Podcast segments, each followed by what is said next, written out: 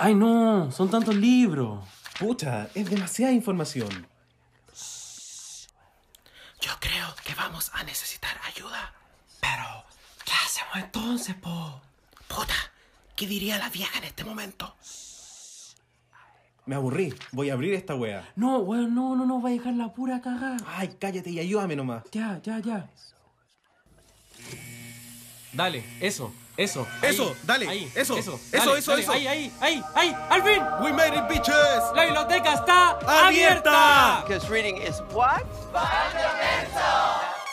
Llegamos hasta lo más profundo de nuestro programa favorito. En este podcast analizamos RuPaul's Drag Race y resolvemos eternas incógnitas. Para triunfar están las reinas. Pero para estudiarlas estamos nosotros. Soy el Dogo. Y yo el Richie. Y somos Reyes de la Biblioteca. Hola chiquillos, bienvenidos a Reyes de la Biblioteca, el mejor podcast para los amantes de RuPaul's Drag Race. Muchísimas gracias por sintonizarnos hoy. Y recuerden que si este gran reality show es su programa favorito, este podcast les encantará. Soy el Dogo. ¿Qué pasa? Oye, tienes que presentarte. ¿Qué estamos haciendo acá? Estamos grabando. Eh, yo pensé que habíamos cancelado este podcast. No, ¿por qué? Mm, No sé, yo estoy de luto. No, yo no. Yo dije, "Pu- pucha, como que bacán, ya se terminó Reyes de la Biblioteca. Desempleado, ¿qué haré? No, no, Eh, Reyes, Reyes de la Biblioteca Richie tiene para rato. Yo no quiero seguir ¿Por qué? porque no me gustó el capítulo de ayer. Yo tengo funeral hoy día, después tengo tallarinata bailable, bingo. Entonces yo ya no puedo. Pucha, no, pero no, tenemos que hacerlo por la Puebla. O sea, tenemos que discutir este episodio que lo que lo- nos haya gustado o no fue eh, interesante, por decir al menos. Bueno, pero te quedaste tú po, en el podcast. No lo puedo hacer. Se fue el fan favorite de nuevo, igual que ayer. Ah, ya, no, pero va que, por Oye, pero si yo me quedo, también tenemos que invitar a alguien. Por supuesto. Y como te vayas o no, siempre vamos a seguir teniendo invitados. Oye, malo. Y bueno, esta vez decidimos que como este reto se trata mucho también de maquillaje, se trata como de cómo presentar Muy. a otra persona, nosotros dijimos como, ¿quién mejor que la Gaby? Así que le damos un gran aplauso a arroba oblina05 Gabriela Araya. Hola, Hola, chicos, Gaby. ¿cómo están? Bien, ¿y tú? Yo estoy muy bien, muy contenta. Estoy muy feliz de participar en este capítulo que fue... O sea, es de mis retos favoritos, en verdad. Y, o sea, Y bueno, claro, la como patúa se autoinvitó, en verdad. Me encanta. es eh, uno de tus retos favoritos, pero, o sea, me imagino el makeover en general, pero este lo fue. ¿De buenas a primera? Eh, a ver, me pasó que en general este capítulo me dio más emociones que otros capítulos, así que, bueno, más emociones, ¿por qué? Porque antes pasaba enojada. Pero, bueno, ahora también me enojé, pero también me emocioné harto, así que creo que ha sido uno de los mejores capítulos que he visto de esta temporada. Buenísima. Oye, Gaby, cuéntanos un poco de ti, cómo te decimos, qué haces. Vamos aquí eh, elaborando el personaje.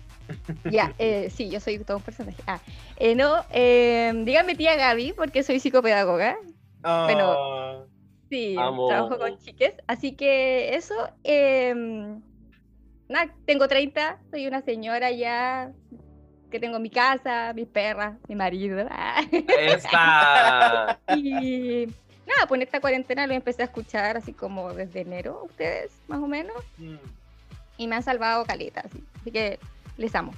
ah, Muchas gracias. Muchas- También te amamos. Sí, muchas, muchas gracias. Oye, oye, Gaby, ¿y cuál es tu queen favorita de Drag Race? Eso. Ya, bueno, como todos saben, ya ustedes tienen su grupo de WhatsApp, así que ahí lo conté, ah, pero como eran tantos, no creo que me hayan pescado. Em, Sí lo hicimos, lo leímos todos. Ah, ya. tengo dos. Tengo dos. Me gusta mucho Jinx Monsoon y la Crystal Method. Buena. Oh, Así como que enloquezco con esas dos mujeres. Las amo. las, las queens de la dulzura. es De que épocas muy sí, po, distintas. claro. Oye, qué buena. Sí. Y entonces creo que ya estamos listos, listas, así que vamos a partir al tiro conversando porque siempre no- nos largamos y todo, entonces partamos de una nomás con el tecito de la semana. What's the tea? What's the tea?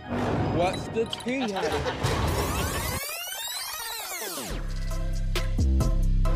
Así que querida tía Gaby, Riche y Puebla, estamos en nuestro tecito de la semana en el cual les contamos los últimos cagüines que han sucedido estos días. Y nos gustaría empezar con la eliminada de la semana pasada, Elliot Wichuchis. ¿Qué hizo esa buena? Bueno, eh, como nosotros sabemos un poco, ella se ha mandado al- algunos comentarios un poquito, eh, no quiero ocupar la palabra nefasto, pero quizás malintencionados, ignorantes. eh, Cuestionables. Sí, cuestionables. Y bueno, cuando estos eh, comentarios sucedieron, que eso fue hace más de un mes, Elliot en realidad como que puso una disculpa, pero no quiso entrar como en más detalles. También desactivó los comentarios de su Instagram, porque bueno, al parecer a la gente ya desde antes como que no les caía muy bien la Elliot. Igual había un background. o Sí. sea, Como yo en lo personal siento que la gente como que quería buscar como más razones como para que para odiar un poquito a la Elliot y la Elliot igual se los dio, pero creo que la gente igual se puede pasar un poco la mano.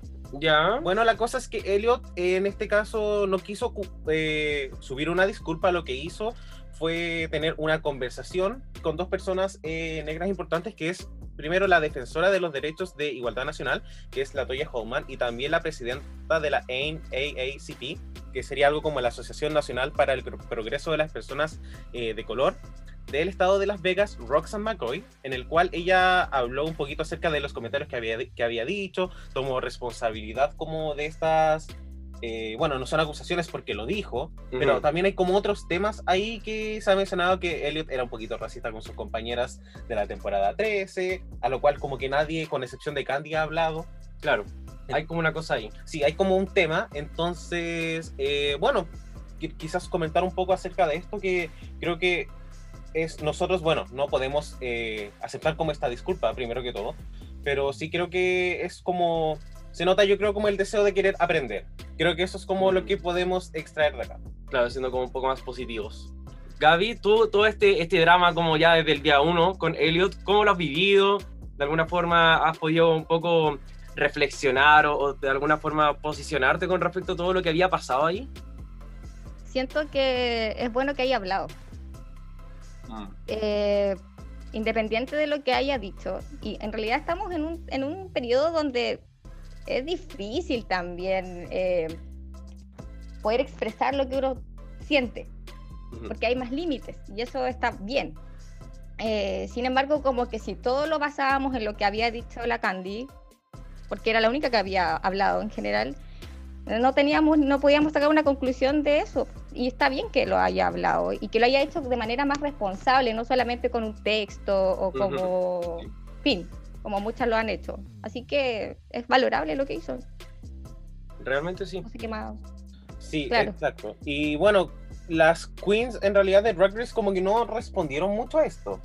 Pero una de las que sí lo hizo fue Crystal de la temporada 1 de Drag Race UK, la cual, bueno, sabemos que no es negra, pero lo que ella quiso como intentar eh, fue decir que igual eh, no quería hacerle como justicia como a lo que había dicho, pero como que rico saber que igual hay como otras formas de disculparse que no sea simplemente como haciendo como un post en Instagram. Claro. Claro. Entonces como que no la defendía, pero dijo así como que rico porque creo que acá debe haber como deseo como de aprender a ser mejor persona. Y yo creo que a mí también me da como esa sensación con Elliot. Espero que... Y espero que obviamente siga avanzando, que no se mande más embarrada. Sí. Claro que se nota que no es una mala persona en general. No, Solamente tuvo un tropiezo menos, bueno, más o menos, pero hizo algo. claro, y, y sabemos que Elliot igual viene como del estado de Las Vegas, Texas quizás. Por lo tanto, igual son como lugares como bien que en, en su momento fueron como muy, muy, muy conservadores. Entonces, En fin. bueno, Yo creo que ya pasando a otras noticias también, eh, un poco la Ganja Stranja, temporada 6, fue a Hey Queen, el programa donde es como Reyes de la Biblioteca, pero un poco más en profundidad. Así como cuando uno pasa a la final de Vértigo y te hacen como la silla caliente. Eh, la Ganja Stranja fue y un poco, ya, la, la típica entrevista y todo, pero eh, le preguntaron del, del hot topic, que era que supuestamente existía este rumor de que la Ganja todos los años era invitada a All Stars y la Ganja cada año decía muchas gracias, pero no, muchas gracias, pero no, no, etc. Y le preguntaron y la Ganja dijo, la verdad es que casi todos los años me han preguntado. Y hubo un año donde efectivamente dije que sí. La Ganja hubo un año donde dijo que sí iba a ir a All Stars. Eso fue muy brígido. Y esto fue All Stars 4. ella no dice All Star 4, pero dice el año en el que ya fue. Ahora, lo que ocurrió fue que las queens tienen que hacer pruebas psicológicas para ir al programa. Esto es para temporadas regulares y All Stars. Eh, de hecho, Monet en Sibling Rivalry, el podcast que tiene con Bob, cuenta un poco de las pruebas psicológicas y cuenta con lo, aburrido y lo brígido que es también. Las preguntas son muy torcidas, eh, comentaba ella. Y eh, lo que ocurrió en esta prueba psicológica fue que eh, la producción no quedó del todo conforme con el resultado de la prueba psicológica y pidió permiso para acceder a los resultados específicos de la prueba psicológica para poder aceptar a la gaña en el show. A lo que la gaña se negó, dijo muchas gracias, pero ustedes solamente se van a quedar con el resultado, no con el detalle de, y por eso al final no terminó yendo a All Stars. Pero para que sepamos que la gaña sí estuvo disponible una vez y la producción fue un poco la que quizás quiso como ir más allá, no sé. Sí, oye, pero qué brígido. Porque Sí. la prueba psicológica es algo que, bueno, creo que tú lo, lo mencionaste también. Creo que lo mencionaste conmigo el otro día cuando hablábamos Perdón, de este tecito. No soy tan creativo. Cuando eh, Monet hablaba como de las otras personas que veía que salían de las pruebas psicológicas y, que no, que- y que no quedaban en el programa. Entonces sabemos que efectivamente van 13, 14 concursantes a cada temporada, pero la prueba psicológica, antes de hacer como el corte final, deben ir como unas 25, supongamos. 25, 20 personas y dependiendo de, yo creo, cuántos jugos le pueden sacar y saber si están como bien Mm. mentalmente. Ya no Sí. sé si es la palabra correcta. eh, les dirán que sí y no. Claro. Entonces, Pero igual se les han pasado algunas. Ah, de Sí. todas maneras. o sea, unas cuantas. Yo creo que al final quizás, o sea, yo no sé de psicología, partamos por ahí, pero soy patudo. Y yo creo que quizás lo que pasa es que se aceptan algunas queens que son muy caóticas y en verdad tienen personalidades de mierda, pero psicológicamente están dentro del parámetro que quizás eh, no van a golpear a alguien o no van a matar o como que quizás va por ahí. La verdad no lo sé. Pero claro, o sea, algunas claramente hicieron e- excelente el Snatch Game en la prueba psicológica porque pasaron reglas. claro. Oye, pero... después terminan canceladas, así que no sé. Exacto. Sí, pucha. Qué, qué lata. Y en fin, vamos ahora Podrá con haber la- sido la Michelle Visage, como no le gusta la laganja, así como, nah, no Sí. quiero. Se me olvida que a Michelle no le gustaba la gaña, pero en nada. Absolutamente nada. Qué fuerte. Sí. Bueno, no es primera vez que pasa tampoco. No.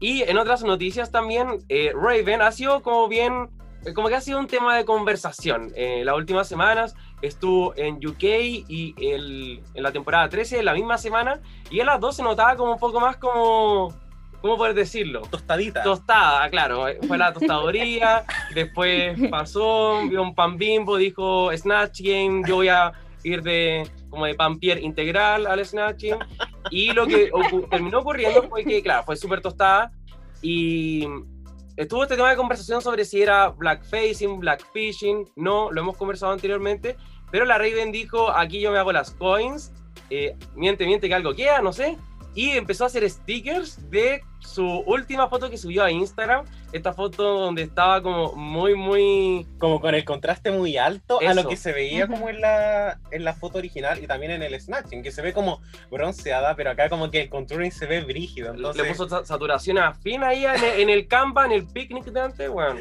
full. Pero ahí ha estado como haciendo un poco las coins, vendiendo esto y un poco unbothered por la situación. claro, porque igual es la protegida de la vieja. Sí, y de hecho, o sea, WoW la ama. Y, y también hemos escuchado otras queens que se han pronunciado, pero no necesariamente con odio. Incluso Bob the Drag Queen, que uno piensa que si es que efectivamente hubiese sido algo, ella lo hubiese dicho. En el pit stop de la semana pasada dice como, wow, como brígido. Pero no, no, no parece molesta. No, para nada. Sí, ahora también incluir eh, pensar que God the Drag Queen igual es como una queen con privilegios. Entonces, eh, su voz uno la piensa como dentro del mundo de, de Drag Race, pero quizás a otras personas eh, negras sí les molesta. Claro, está bueno. Mm. Entonces yo creo que ahí hay como mucho que analizar, pero acá lo- con lo que nos quedamos es como mucha Raven, como, Eso. como que hacer stickers creo que estuvo de más. Yo cuando lo vi pensé que los stickers tienen como esta frase de I don't give a fuck, que es por lo que había dicho en el Snatch Game anterior. Sin embargo, después hablé con el Richie y fue como Raven nunca ha vendido stickers en su vida, así que Claro, onda, primera vez que se para afuera de toda lava al lado del caballero que vende los eucaliptus para vender un sticker. Entonces, yo no entiendo. Pero, en fin. Yo creo que ya es hora entonces de empezar a hablar de lo que fue el capítulo, si nos gustó, no nos gustó, hubo vómitos, hubo alegrías. Tía Gaby, ¿qué pensamos en general primero? ¿Te gustó o no el capítulo? Sí me gustó, lo encontré bueno, eh, por fin algo un poco más refrescante, como dicen ustedes. Eh, sin embargo, ahí se vio mucha mano rara. No, no, no, no sabría decirlo qué es o sea, si fue un mano negra o no, pero estuvo extraño en la elección de las parejas. eh, no sé, encuentro que está todo demasiado planificado. O sea, ya desde el doble chantey con la Candy y la Simón, siento que eh, como que todo se planeó para que llegara este momento, para que justo estuvieran pares. eh, y no sé por qué tanta mala onda con ciertas queens que en general no lo han hecho mal. Y eso Claro. da como un poco de rabia, así como está bien que la edición, porque es un programa de tele, o sea, está bien que hagan su trabajo de edición, pero también quizás sean un poco más respetuosos con la audiencia, que se, se nota demasiado esta mm, como confabulación con ciertas, con ciertas queens y demasiado favoritismo, en verdad. Eso es lo que molesta. Está bueno eso, porque me gustó eso de, de un poco más de respeto con la audiencia, porque pareciera ser que Drag Race cree que somos hueones y nos está diciendo en la cara que somos hueones y que Claro. como vos seguís viendo esta weá y dejé a Candy por cuarta vez la competencia, jajaja. Y pucha, igual es como, yo no soy weón. Y, y que, o sea, no sé, eh, es algo discutible, pero siento que igual se da esta lógica de que uno no quiere que la producción, que- o sea, que se esfuercen un poquito más también. Sí, em, creo que fue un capítulo refrescante, como muy de acuerdo contigo, Guy, pero creo que en el sentido de que en términos de narrativas como de personalidades no nos había dado mucho. De hecho, a mí hasta el Claro. día de hoy como que me dolió mucho que se fuese Denali, pero tampoco siento que fue como la pérdida más terrible porque nos ha mostrado a las queens como... No, no creo que yo sienta como real carisma por alguna de ellas. Claro. Es, es algo muy extraño, algo que no me ha pasado en otras temporadas. Eh, Sí, y, y- y si la comparo con la 12, con las dos temporadas de UK, incluso con la 11, eh, hay como. No sé, como que uno se emociona más por las queens. Y ahora, como que Sí. yo, honestamente, con lo que pueda pasar con la temporada, me da casi un poco lo mismo. Si yo, sí, supiera es que, verdad eso. si yo supiera que Candy Muse va a ganar, como que realmente me daría lo mismo. A este punto. Exacto. Entonces creo que hay como una desconexión que me permite como no disfrutar la temporada y que a pesar de que hicieron este reto, que fue un makeover súper único, que no lo habían hecho antes, no lo pude como realmente digerir.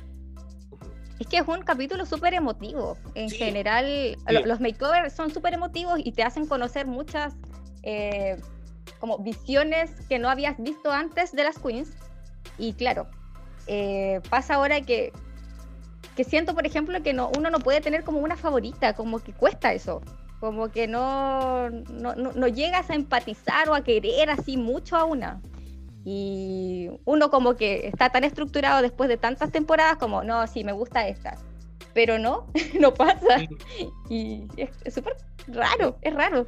Es extraño porque de hecho, o sea, eh, con la 12 claramente el contraste es fuerte, pero obviamente uno va a estar involucrado con las salidas de Hiding Closet, Jackie Cox, porque uno las quería mucho. Pero uno piensa, por ejemplo, en los otros tipos de personajes, como por ejemplo, incluso, eh, no sé, como la Rock se fue tan pronto y uno igual conectó harto al tiro con ella muy pronto. Incluso cuando la Brita se fue, Aiden Zane, cuando Aiden Zane se fue, uno estaba involucrado en el personaje Ujú. también, en su narrativa. Entonces, claramente no adorábamos a Aiden Zane, pero uno estaba involucrado con lo que estaba pasando con ella. Entonces se fue y fue como, wow, estoy, estoy como empatizando con lo que está pasando. Sí, no, súper, súper de acuerdo. Eh, bueno, yo creo que hablemos ya un poquito acerca de qué fue lo que sucedió cronológicamente en este episodio. Eh, como sabemos, en el capítulo anterior, Elliot fue eliminada, las chiquillas vuelven del War Room, se le felicita a Utica por el lip sync, y Simón tiene la oportunidad de hablar de su runway. que creo que fue como el momento quizás más emotivo dentro de lo que fue el episodio anterior. Ujú. Y no sé, qué rico que haya tenido la oportunidad de explicar por qué lo hizo, qué rico que haya tenido la Ujú. oportunidad de hacerlo en Drag Race. como cuando es como su mayor tiempo de exposición en la vida y no después. Claro, y también pensando que en Antac no le dieron mucho ese tiempo la semana pasada, entonces yo sentía que faltaba un poco la reflexión de las otras queens de wow, qué bueno lo que hiciste. Y también creo que eso ha expandido harto el personaje de Simón, porque creo que Simón partió siempre así como, como en, a los ojos de la producción como la mejor y todo, bla, bla, pero también ahora ha dado como otros, otros matices y se está complejizando el personaje, pues y eso creo que efectivamente lo hace material de finalista. Sí. Oye, Gaby, ¿tú qué opinas como de, de Simón, de su runway, o como de cómo, está, cómo se está desarrollando como su personalidad ahora? Porque es muy diferente a como la mostraban, yo creo, los primeros episodios. Sí, es que me pasa, por ejemplo, que la Simón en un principio yo sentía que era como demasiado favorita de la señora. Súper. Y, eso me daba como uh, lata, así como, ya, está bien, es, buena y todo, pero no es como ah, maravillosa, así como que tú digas espléndida, no sé. Y mm, ahora puedo entender un poco más su lo que ella quiere llegar a ser con su track. Y es muy bacán saber que le está dando como un sentido más político a esto que no es simplemente, como lo dijo ella, no simplemente ser una queen negra bonita, sino quiero que demostrar que yo puedo empoderar a otras personas, que puedo hablar sobre lo que siento, sobre lo que está pasando a mi alrededor, que es súper fuerte. Y ahora me gusta un poquito más, un poquito. A mí también me pasó eso. No, Yo nunca estaba muy enamorado de Simón, pero este capítulo subió eso y fue como ya, si Simón ganara mañana la competencia entera, sería, ok, paso. Claro. está como de a poquito. Yo creo que la producción quizás se dio cuenta de que la estaban favoreciendo mucho al principio y decidieron como eh, bajarle el tono. Le dieron el, bottom que sabían que no se iba a ir nadie tampoco. Y gracias a eso, como que uno como audiencia igual puede como empatizar más con el, como con su personalidad. Uno puede extraer un poco esto de que es la, la frontrunner del, del concurso, a casi como la, una participante que está a la par con las otras. Y eso igual ha sido rico, ojalá que eso sucediera con todas. Sí. Pero bueno. Eh, bueno, después de esto, ¿cierto? Eh, tenemos el, nuevo episodio en el cual aparece la vieja, les dice algo como de que ahora hace telepatía, que hace magia negra, no sabemos qué weá. La Caliguchi se mandó. Rarísimo, rarísimo todo. Y la vieja se abre a cadabra y las cabras desaparecen y se van al Mayside donde está esta, esta vidente, es como la, Yolanda Sultana. Sí, yo creo que de, la raíz. De Gringolandia. Porque ahora hace como estas cosas de, como decir, lo mismo, estoy, estoy rellenando, adiós. claro, y aparece este personaje, ¿cierto? Que se llama Charmar Gollis que es una autoproclamada medium y escritora estadounidense y bueno, ella básicamente afirma de que tiene habilidades paranormales, las cuales obviamente como cualquier vidente han sido criticadas por varios medios de comunicación por el tipo de, porque aparentemente ella como que extrae como energía de las auras, como que ve palabras que uno no puede ver y va como formando cosas, entonces ahí como que es bien bien particular y uno no entiende mucho como el objetivo. Quizás de este no es un mini reto pero de esta sección claro, en el fondo no, no entiendo la, la, relación con de Char como quizás con, con el drag o el mundo gay quizás, eh, o era para meter a alguien, o quizás ella justo estaba haciendo cuarentena en el piso de abajo, en el mismo hotel, y le dijeron como, bueno, ¿quieres participar? La verdad no lo sé. Gaby, como tú cachabas ya algo, ¿qué te pareció? ¿Lo encontraste como medio procesado? ¿Le creí? ¿Le achuntó, no? Uh, me, por lo menos me dio risa. Lo encontré extraño, era como, ya, si vas a hacer esto como para que calce un poco el tema de por qué unieron a una con la otra, no tiene mucho sentido. Pero me reí mucho principalmente por, por la vaca de, de la Yutica, eso. sí. me dio mucha risa esa cuestión, mucha, Qué fuerte, porque en verdad había una conexión emocional de Yutica con la vaca. O sea, Yutica le, dio, le dio teta a la vaca, básicamente. Le dio... Claro. Bueno, en el buen sentido, no en el mal sentido, todo, para. Entonces, igual hay como una cosa rara ahí. Sí, em, a mí lo que me llama la atención es que siento que fue una oportunidad perdida como para haberle sacado como más como más cuento a cada una de las chiquillas. Mm. Porque pasó solo con China Warner, que habló como de su papá, habló de su papá, Yutika habló como de su origen. Bueno, que uno igual sabe que Yutika es como una persona que vive como una granja. Su nombre es Yutika, como nombre como de un campo. Entonces, claro. siento que ahí se pudo haber hecho un trabajo mejor. Claro, el único tecito real que uno ve es que Candy al, parecer no bancaba mucho a la Rosé al principio y después entendió más su personalidad y todo, pero más allá de eso, como en verdad sería. Sí, Y este crash medio raro entre la. Denali con. Claro. Bueno, que todo el mundo sabía, en, en todo caso. Era como. Ya, cuenta algo nuevo.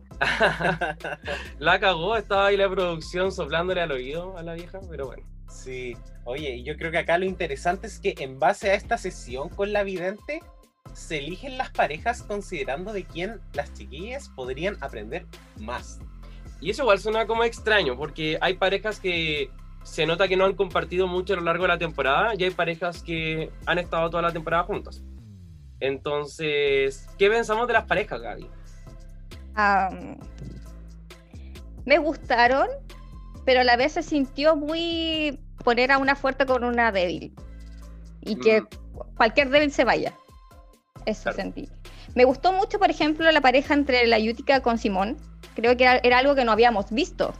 Y como sus drags son muy distintos y verlas hacerlo fue muy entretenido. Y está bien, me, me gustó mucho cómo lo hicieron, en verdad. También me gustó el tema de la Rosé con, con la Tina Burner. Porque, claro, se sabía que había ahí un roce, pero no sabíamos el por qué y nunca ellas hablaron sobre el tema. Y ahora, al, al verlas juntas y como que entablaron esta, como más, como más cariño la una con la otra, súper. Y está bien también por el hecho de que eh, estaba muy rivalizada esta competencia entre las ganadoras y las Sport Shop. Entonces ahora Claro. como que estén más unidas también es más bonito. A mí me gusta mucho esto de, de que sean amigas. Sí. Que lo que pasaba en la temporada 12. No me gusta cuando son rivales. A mí me ponen como nerviosas y no, no, no, no paso esas temporadas. Pero verlas así más, más compañeras, más unidas, porque en general te da esa emotividad también. Y es lo que, por lo menos a mí, que yo soy una persona muy emotiva, me gusta ver. Me Claro. gusta llorar en los capítulos. Mm. Pero es eso. Sí, Y- es verdad. Dale, dale, perdón. Y eso, en Ah, realidad la única, eh, la- el único par que no sentí como tan único fue Denali con, con Olivia. Porque ya las, se notaba que eran que se llevaban bien, Mm. que no había mucha narrativa en eso. Claro, siempre va a haber como una, una pareja en estos casos que es como la sobra en el fondo, lo que, lo que tenía que estar junto nomás, así como cuando pusieron a Kimchi con Naomi en la temporada 8, o cuando pusieron también en otro reto en parejas a um, la Latriz con Willam. Sí, Así, perdón, perdón, Claro. perdón. A Chad Michaels con Kenya Mike, ah, con, con, con Dida con Ritz. Dida Ritz. eh, eso. Porque no había como beef, que- no había nada. Claro, porque Wi- Willam y Latricia habían tenido como una escena como en contra esa temporada. Pero bueno, se dio lo que se dio. A mí también me llamaron un poco la atención las parejas, sobre todo porque sentí que quizás estaba todo un poco favorecido, e- entre comillas. No sé si para que ganaran necesariamente, pero Gottmik y Candy Muse para que fluyeran tranquilamente este capítulo para que pasaran al próximo. Eso es como lo que yo creo que la producción quiso asegurar de buenas a primera. Y con lo demás ir viendo si es que, yo creo que si es que Rosé y, y Tina no solucionaban su roce, por, ahí hay una broma, eh, podían un poco tirarlas al lip sync quizás. Sí. Pero como salió todo bien, dijeron ya, el cordero no nos cae muy bien, así que chao. Sí. Me encanta que le digamos el cordero. Pero bueno, el runway entonces, el, el desafío va a ser el makeover, donde igual fue extraño al final, porque no fue el típico makeover donde traen a alguien, esa persona tiene una storyline y le hace Claro. el, el makeover, sino que fue en parejas. ¿Nos gustó esta nueva versión del makeover? Eh, a mí me gustó muchísimo. Me hubiese gustado quizás en el top 10, como para haber visto más looks. ¿Ya? Porque creo que de repente la pasarela la sentí tan rápido, como que eran 8 y se pasó volando. No sé si la edición fue corta, no sé si a, a lo mejor no había mucho que mostrar, pero se me hizo como bien, bien corto, pero me gustó muchísimo y ojalá que lo siguieran haciendo siempre. Ah, ya, tú dirías así como, no traigan más gente externa, por No, no, favor. quizás como un rato adicional. Ah, ya, tú decís dos makeover. Sí. Ya para todo, chao. Gaby, ¿tú qué pensás? ¿Qué- Está qué bien, opinas? los makeovers sería muy entretenido. Bueno, a mí me gusta mucho el maquillaje, así que sí. Pero me pasa lo contrario, encuentro extraño que lo hayan hecho con ocho. Siempre los makeovers son mucho más, bueno, es que esta temporada ya es rara, entonces como que a lo mismo. Claro. Pero um, me gustó el hecho de que una haya transformado a la otra y que le haya entregado esa esencia de la otra y que haya podido aprender de la otra. Creo que eso lo hizo, le dio esa emotividad que en todos los makeovers uno ve con, cuando entra otra persona externa. Y, mm, pucha, no sé, no, no hay mejor makeover que el de la temporada 12, por ejemplo. Eso ya es, es hermoso. Es, por- es como que uno vaya ahí y que te maquillen y estés, ¿cachai? Pero para hacer un, un, un makeover en COVID está súper. Creo que lo, se entendió y fluyó bien. Y no, no hubieron como roces ni cosas complicadas que de repente uno como que, ah, se los pone nervioso. Está bueno eso, también considerando que dentro de la versión estadounidense, por lo menos, nunca había, nunca había habido un makeover en top 8. Siempre había sido a lo más top 7, que eso fue en temporada 7 y en temporada 8, pero nunca antes había habido uno de tantos. En Tailandia hay uno, hay un makeover top 10, creo, Sí. y eso igual es brígido, hay muchos, muchos looks en ese capítulo. Pero mm, está, está bueno. Bueno, y después, ¿cierto? Las chiquillas salen con sus looks, eh, las critican, pero antes de que se vayan a descansar al Anchak, la vieja hace la pregunta maldita. ¿Por qué? ¿Por qué hace eso? Sí, Mala la señora. Y, y como justo como en el capítulo donde todas estaban como llevando bien, como que habían estado súper amigues. Eso me Mm. llamó la atención. Porque la próxima semana lo hubiese creído, Claro. top 7. Pero ahora, mm, interesante. Es que son muchas. ¿Por qué hizo eso ahora? En este Sí, momento, no entiendo. extraño. Sí, sí, Sí. algo muy, muy raro.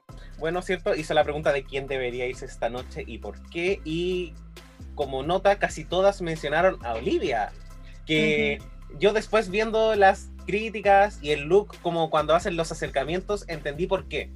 Pero igual me llamó la atención porque Olivia tiene dos wins. eh, pudieron haber dicho Utica, pudieron haber dicho Candy Muse que ya se había ido, pero no. Claro, Casi y todas dijeron Olivia, entonces lo encontré como interesante. Fue interesante porque eh, después igual vamos a hablar de los looks y claro, la cara de Denali era fea, como siendo como, Sí. dándole como favor, se veía fea, pero yo siempre sentí esta especie de proteccionismo entre las personas que estaban en el Winner Circle, entonces que no hayan dicho necesariamente Utica fue como, wow, como quizás empezaron a echarse al agua ya, no sé, eh, o quizás siempre fue la idea un poco eh, mimetizarse con la opinión de los jueces porque es la forma más fácil también de lavarse la mano y no mojarse el potito. o también porque Utica tiene dos wins, o sea, perdón, Olivia ha, ha ganado dos re2 y entonces Claro. dieron esta oportunidad como para derribarla casi. Claro, puede ser. Pero bueno, es que es una competencia. Ah, bueno, Eso, sí. sí. Es que es una competencia y, y, y bueno, como lo que pasaba en, en UK, hay que tratar de echar a la más fuerte nomás. Exacto. Y da lo mismo cuántos wins tenga. Y lo otro es que igual yo siento que hay que estar parado ahí como para saber qué pasa en ese momento, porque Sí, debe ser súper complicado eh, echar a una de tus compañeras. Ya de hecho ellas han mencionado que estar en el lip sync es una cuestión súper eh, agridulce. Entonces como decirlo y saber que después esto te puede traer repercusiones debe ser complicadísimo para ellas y yo creo que se basaron en lo que dijeron los jueces y que en general si en estos acercamientos que les hacían si la Olivia se veía muy mal difuminada, eso era el tema. Y nada, me molestó sí mucho que no se le haya dicho nada a Candy por su falta de respeto. Y que se haya así como aplaudido que haya sido tan ruda con lo que hizo. Y no me gusta. Me da rabia, De mucha hecho, no rabia. se le cuestiona mucho eso a Candy. Mostraron literal los jueces diciendo, ¡ay, qué buena que Candy se defendió! Sí. Que siga así, onda, dándole de comer. Eh, pero, claro, por supuesto que también podría ser como, bueno, es necesario enojarse a cada rato.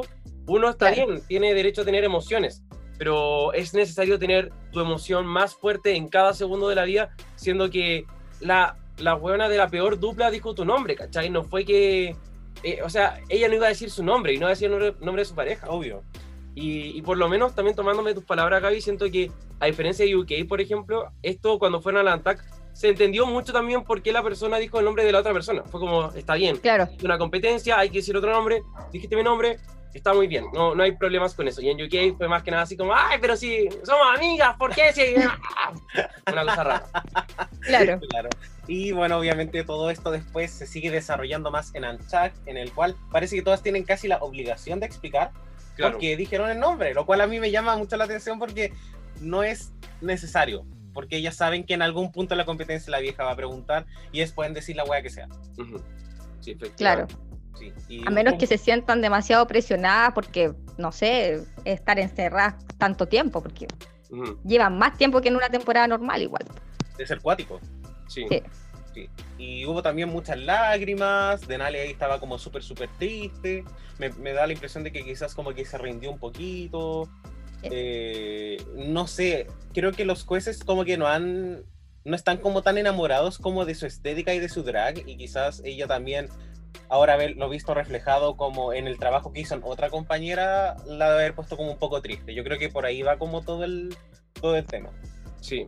Y bueno, Denali también con toda su pena ahí, eh, un poco ella también, incluso antes del lip sync nos contaba de que ella creía que ella no debió haber estado como en el bottom, de que por culpa de Olivia ella estaba ahí haciendo lip sync.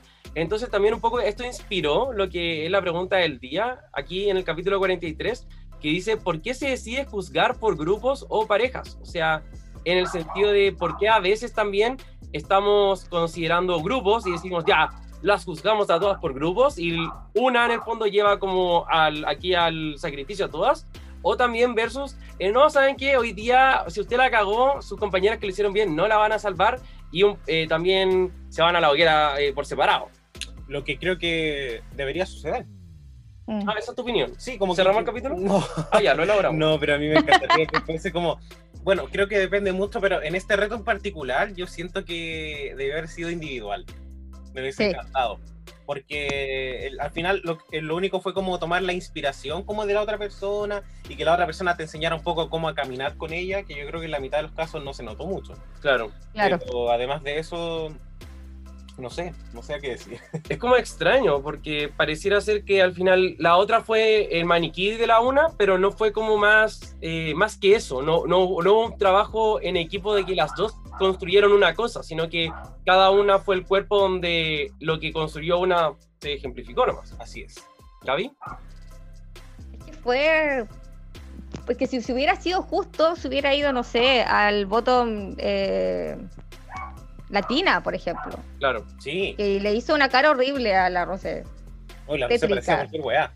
Sí, po. entonces, si uno, por ejemplo, miraba a la... El problema ahí estuvo en que la Olivia no hizo bien el personaje de la... Su personaje en la de Nali. Sí. Siento que ah, eh, no, no utilizó la ropa que, que debiese haber utilizado, así como, esta soy yo. No utilizó el pelo que debiese haber utilizado, no utilizó el maquillaje, fue... La dejó muy fea. Y el problema que tuvo la de Nali hacia la Olivia es que, claro, tuvo problemas de maquillaje, pero sí la, re- la- la- lo pudo interpretar. Entonces, como que, Uno cacha que Es que es de Nali. claro, uno cacha que es de Nali. En cambio, con Olivia no pasaba lo mismo. Claro, entonces está bueno esto porque ahí podemos diferenciar esto de, bueno, eran grupos, no, ¿por qué una tiene que arrastrar a la otra? Entonces, ¿cómo, cómo procedemos? Mira, yo creo que podríamos pensar qué ha sucedido en otras temporadas primero para ver si efectivamente existe un patrón. ¿ya? Yo creo que la primera vez que se hizo esto de eh, como reto en parejas, que también fue en un top 8, eh, fue la temporada 6 en el reto de Glamazon by Color Evolution, donde las chiquillas tenían que hacer estos comerciales, donde promocionaban como eh, maquillaje para diferentes audiencias. Por Claro. ejemplo, la Ganja con Ador fueron como las, las Mingers, después la Corny con la Jocelyn Fox fueron como las MILF, Sí. Después eh, la Darian con la. Bueno, voy a, me voy a sonar la toda. La Darian con la Vendela fueron como las viejas operadas, etcétera. Sí, Y acá efectivamente tuvimos a dos ganadoras y el bottom two fue el mismo. eso. Sí. O sea, hubo una concordancia de que el trabajo en equipo fue castigado Sí. de tal forma que las dos estuvieron en el foro. Así es. Y bueno, también seguimos en otras temporadas, tuvimos el reto de Dancing Divas en la temporada 7, el cual ganó Katia con Violet y el lip sync lo hizo Ginger eh, contra Trixie. También en la temporada 8, el Shady Politics, el cual Bob eh, un poco arrastró a Derrick Barry que tuviera Sí. como un win. y es- esa vez Chichi y Forgy tuvieron que hacer lip sync a pesar de que quizás no fueron las peores. No, Fue como- no- fue fue extraño, fue extraño. Es que fue extraño porque en, el, en la otra pareja, que Naomi y Kim, Naomi igual hizo un mejor trabajo que Kim. Entonces había una disparidad ahí. Pero, en fin. Sí, o también quizás otro reto que podríamos considerar uno más reciente que fue el que se, el que se hizo en UK eh, la tercera semana, en la cual las chiquillas tuvieron que trabajar en equipos, pero iban a competir y se, va a ele- y se iba a elegir como a quién la había hecho mejor en cada equipo. Algo que perfectamente pudo haber pasado acá. Sí. Y hubiésemos tenido a, no sé, hubiésemos tenido quizás a, a Gottmik, a, a Tina, Sí, a Sí. Olivia y a no sé qué más me falta. Alguna Quizás- otra. Y quizás a Simón, no sé. Hubiese, hubiese estado como encachado, hubiese dado como una variedad y hubiese apuntado más hacia la justicia, yo creo, del reto. Ujú. Que uno como fan es lo que quiere. Uno no importa que una queen lo haga mal, pero que sea justo. Claro, El otro que quizás podríamos mencionar es el de la temporada 4, donde el Frenemies, donde También. aquí tenían que hacer una especie, era como un como singing challenge en parejas, donde tenían que cantar esta canción que es como eh, na na na so much better than you. Y ahí lo ganaron la, la Willam con la Latriz, capítulo icónico, donde Willam vomita, se tira como un peo con chaya y después la echan del Ah. programa y todo. Y ahí tenemos el lip sync también que fue en parejas. El Sí. lip sync fue en parejas de la eh, Sharon con la Fifth. Sí, no lo había notado, lo olvidé. Ay, pero no tenéis que decir eso. Pero que la temporada Vamos. Entonces, eh, ¿a- a- ¿hay Riga Morris o no? Responde. Ay, yo creo que sí. Gaby, ¿tenemos Riga Morris en la forma en la que se hacen las parejas? Porque las parejas fueron bien como entregadas. No fue de la forma hagan las parejas. Y en estos retos Claro. también pasa lo mismo. En todo lo que hemos mencionado siempre es como RuPaul es como, tengo una pequeña idea. Pensamos que ahí hay como una, una mano negra. sí la hay, pues sí se nota, sí. Es que ya desde, la- desde el inicio la narrativa que le dan a Denali es fome. Sí, Entonces ya como que se haya ido es como... Fue. Claro. Y, y- y se, Vale. y se entiende de- desde, la, desde cómo la edición la puso, como cómo la, la, la ha explotado. Bueno, que no la ha explotado en general. Entonces sí, hay mano negra. está Y es interesante. como lo que decíamos al principio, como que no somos hueones, no somos hueones. Llevamos años viendo esto, no, no podemos ser tan tontos. Sí, a mí lo que me llama la atención es que la producción, porque siempre sucede con alguien que tiene como este puesto de filler, casi como de personaje que no va a llegar a la final, se va y la gente se enfurece. Entonces es como, puta, ¿por qué no tomar como en consideración esto que ha pasado en varias temporadas Claro, y empezar a aplicarlo más adelante en como en la forma en la cual se juzga. Debería ser más justo, por ende así tenemos como una competencia más limpia, los fans están como más conformes, pero al parecer como que todas las cosas que a los fans no le han gustado como en la historia de Drag Race lo metieron a esta temporada. Y eso, Sí. y no sé me pasa. Es casi como No una sé. temporada como para como para hacernos enojar, no lo entiendo. Claro, como que ¿qué quieren que dejemos de verlos? Que no lo vamos a hacer, por supuesto, Claro. pero, pero claro, ¿y cuál es el punto? Y, y lo otro es que traten de proteger también a las queens, porque estamos en un periodo donde se- hay mucho odio. Entonces, lo que está pasando, por ejemplo, ahora con Olivia, la gente la, la culpa. Y yo siento que no es culpable. Claro. Y, y no hay que tratar de dejar tampoco a una de mala y una de pobrecita, sino como hacer la cosa a la par. Sí. Y no lo hicieron, no lo hicieron para nada. Y quizás ahí faltó un poco de, agregarle al challenge algún componente más en grupos, en equipos, para que efectivamente se sintiera como una razón válida que las dos estuvieran en el bottom. Y lo otro también es esto de que la producción decidió que la temporada la van a contar ciertas personas. Y más allá del narrador o la persona chistosa de los confesionarios, es como que la atracción de la temporada, el engranaje está en ciertos elementos. Está en Candy Muse, está en Simón, en el fondo. Y esos Claro. elementos son los que están contando la temporada y lo que pasa al final es que el talento de Candy Muse en el formato Drag Race no está permitiendo que Candy Muse pueda avanzar naturalmente por la temporada. Entonces la producción ha tenido que sacar estos as bajo la manga, que es hacer el reto de makeover en parejas, que un poco viene de la mano con el COVID, pero también en el fondo para que pueda fluir a la próxima semana y también en el fondo las que salen perdiendo son como Denali, queens que tienen mucho carisma, pero no un carisma que en el fondo no, la temporada no está pesando en sus hombros. y no causa fricción su carisma. Ujú. Que, Claro. que en el fondo es lo que intenta buscar esta temporada. A mí me llama la atención que hemos tenido otros casos también, y de esto vamos a hablar de esto ahora, en el, en el cual la- hay una pareja que gana y el resto de las personas se juzga individualmente. Estaba Eso. pensando como en este... Temporada 7. Sí, en, Bien. El, en el que ganó Max con... Sí, con el, eh, también como ese stand-up de los Frack Awards, Sí. pero de... claro, ¿Cómo se llama? Despia Awards. Los Despia Awards. Y claro, ahí después cada una por su cuenta y las comparan, pero al mismo tiempo no las comparan. Entonces ahí se siente mucho más neutro y como efectivamente el Bottom 2 esa vez resultó ser como personas que lo habían hecho como un poco mal en diferentes grupos. Y Sí. creo que si eso hubiese pasado ahora, uno estaría con menos eh, sentimientos encontrados. Me gusta mucho. Estoy totalmente de acuerdo con todo lo que dijiste. Sí. Ahora, Gaby, eh, ¿qué has pensado a veces de, todo esto? O sea, hay veces donde efectivamente está el trabajo en grupos y dicen así como, no, chiquillos, hoy día jugamos por grupos. Y todos por grupos y al final pasa que justo a veces alguien que lo había hecho medio maleque se salva porque está en el grupo bueno. O también al contrario, muchas veces alguien que quizás había estado en el grupo bueno dicen como, hoy día jugamos individual. Y justo al final la, la, mala, pero del mejor grupo que lo había hecho espectacular, igual queda Lipsin y hay algunas otras que se van salvando. ¿Qué pensamos? Es que debe ser súper fome en ese tener que irte por culpa de otro y más encima tener que irte vestida del otro. Weón, te cagáis, sí. Esa, Denali, esa persona que hizo Lipsin no era Denali, era cualquier No. Oye, es que se veía Claro. fea, fea, fea. oh. Eso debe ser dolorosísimo porque si pucha, si te vas como no sé, como se fue la Camora, vestida como estaba y Mm. habiendo hecho lo que hizo porque lo hizo sola, bien, pero no por culpa de tampoco digamos que fue culpa de la Olivia, sí, bueno, pero eh, no fue algo propio, Claro, fue o algo sea, que en se el, trabajó fondo, en grupo. en el fondo la forma en la que se veía Denali sí era como culpa de la Olivia, porque la Olivia fue la que la maquilló. Pero claro, el hecho Claro. de la eliminación de Denali pasa por otros factores también. Sí, y estoy como súper de acuerdo contigo en que, bueno, Monique Hart lo dijo en la reunión, que no es cuándo te vas de Drag Race, sino cómo te vas.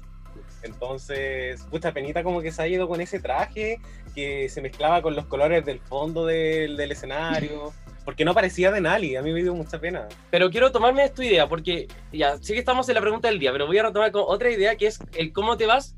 Y Denali se fue fea, horrible, guácala, pero se fue robada, entre comillas. Como le estoy Sí. poniendo muchas comillas, pero se fue robada. Irse robada es asegurarte la vida para siempre. Eh, de verdad que ya va a tener- nunca le va a faltar pega ni un día de la vida porque la gente cree que fue robada. Punto. Y recién poder hablar sobre esto el día en que termine el contrato con RuPaul. Sí. Porque ahora ya va a tener que estar calladita, quizás cuánto tiempo, y no va a poder quizás decir, sí, me sentí mal, sí, me sentí robado, no sé. Claro. En fin. Hay un perlazo por ahí después de muchos años. po. Pero Lazo. lo, bueno, lo bueno es que uno, eh, como las sigue en redes sociales y todo, se da cuenta que en general ellas como que ya todas esas rivalidades que se ven en la, en la competencia ya no están, que se juntan, que son amigas y que...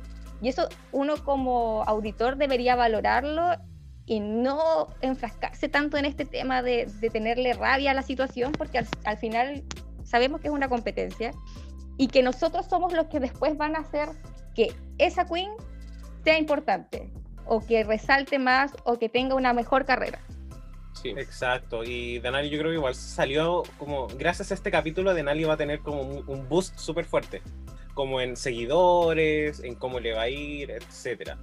Pero quizás retomando un poquito más la pregunta como que, que estamos mencionando, podríamos empezar a, eh, a hablar o ver como un poco estos antecedentes. Por Ujú. ejemplo, retos donde se juzgó en grupos para salvar a alguien. Y acá tenemos como varios, como...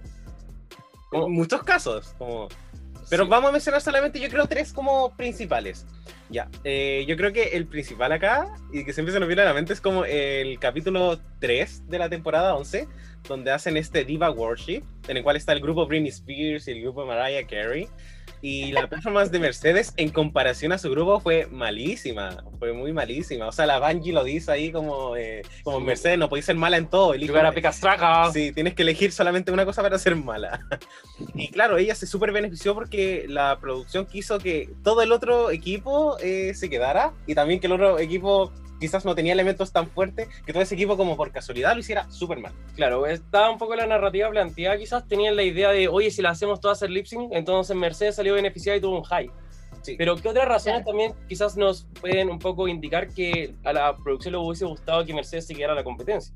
O sea, yo- bueno, también creo que como sucedió con Jackie Cox en la temporada 12, bueno, Jackie Cox tuvo un desempeño súper bueno, pero nosotros sabemos que la producción igual es un poco morbosa y quiere saber como más detalles de la vida de estas concursantes. Y bueno, eh, Jackie Cox tiene por ejemplo todo este background de ser como persa, una persona que eh, vive en Canadá, pero que tuvo como citizenship en Estados Unidos y que ha vivido como sus eh, sus padres más que ella vivieron como discriminación y ella no se sentía bien con su identidad. Entonces eso igual sirve para la tele. Acá yo creo que con Mercedes fue lo mismo. Le intentaron salvar un episodio más para que se soltara con toda su historia de que ella también era eh, musulmana, si no me equivoco. Sí. Sí, musulmana, eh, con todo lo que le había pasado como en el avión. Entonces la producción quiere saber esos detalles y Claro. asegurar un episodio más a Mercedes que no lo habló de inmediato. Le costó un poco que se abriera. Fue como ya, por último, eh, podemos darle, podemos sacarle más jugo como a esta historia. Y De hecho, fue casi como eh, inteligente la Mercedes no haber contado porque le, le pidieron que lo contara una vez y así como no soy tímida, adiós.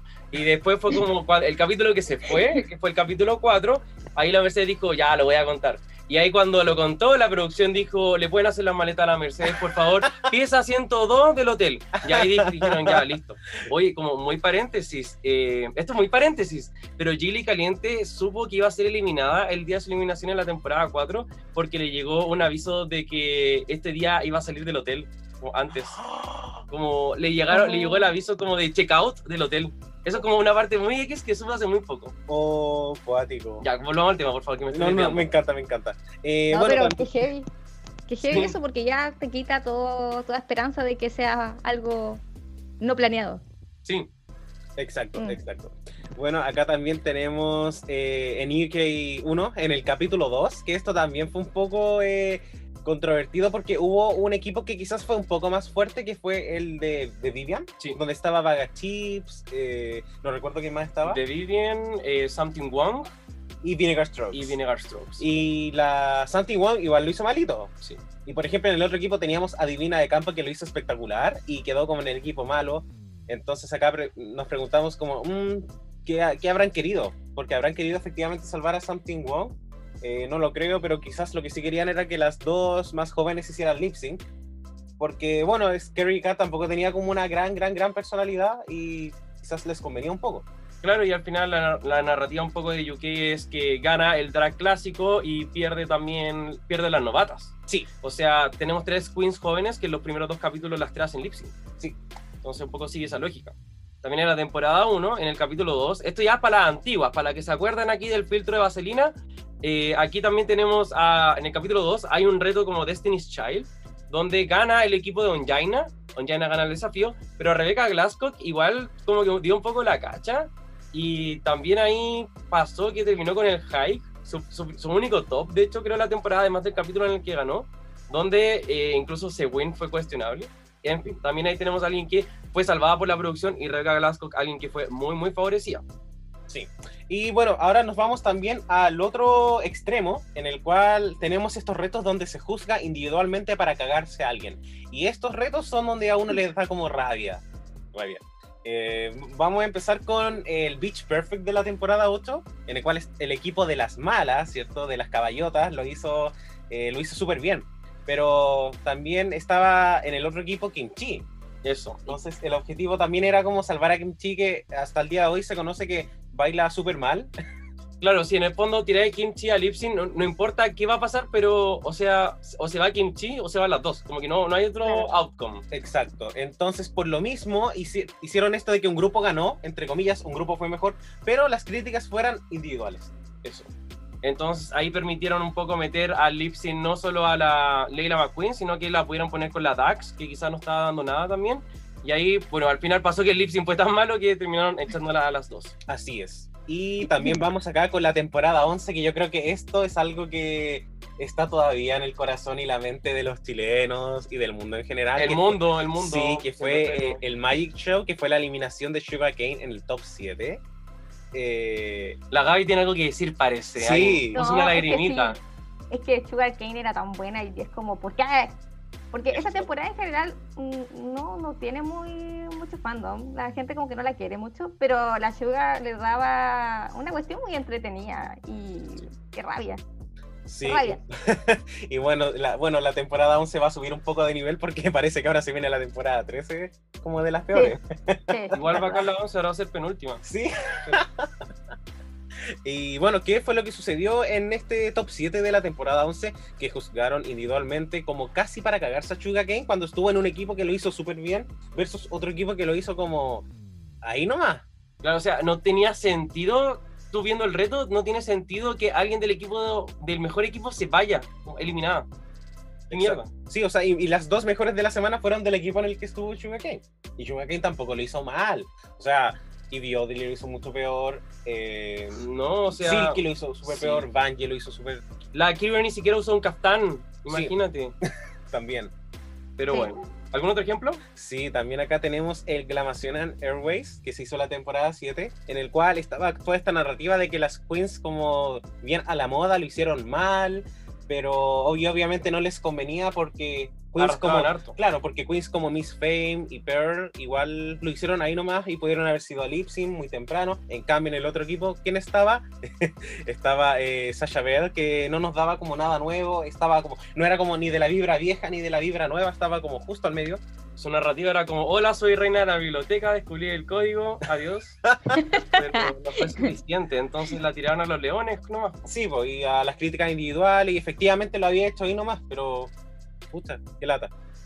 Y el último ejemplo, este es como un poco más discutible, pero en All Stars 4, eh, también en el capítulo 2, esto pasa mucho en el capítulo 2, por lo que estamos viendo, eh, está este, este reto en equipos, donde aquí también eh, Everybody Say Love eh, versus, eh, no me acuerdo cómo se llama la otra, como Don't Funk It Up. Sí. Y aquí también eso.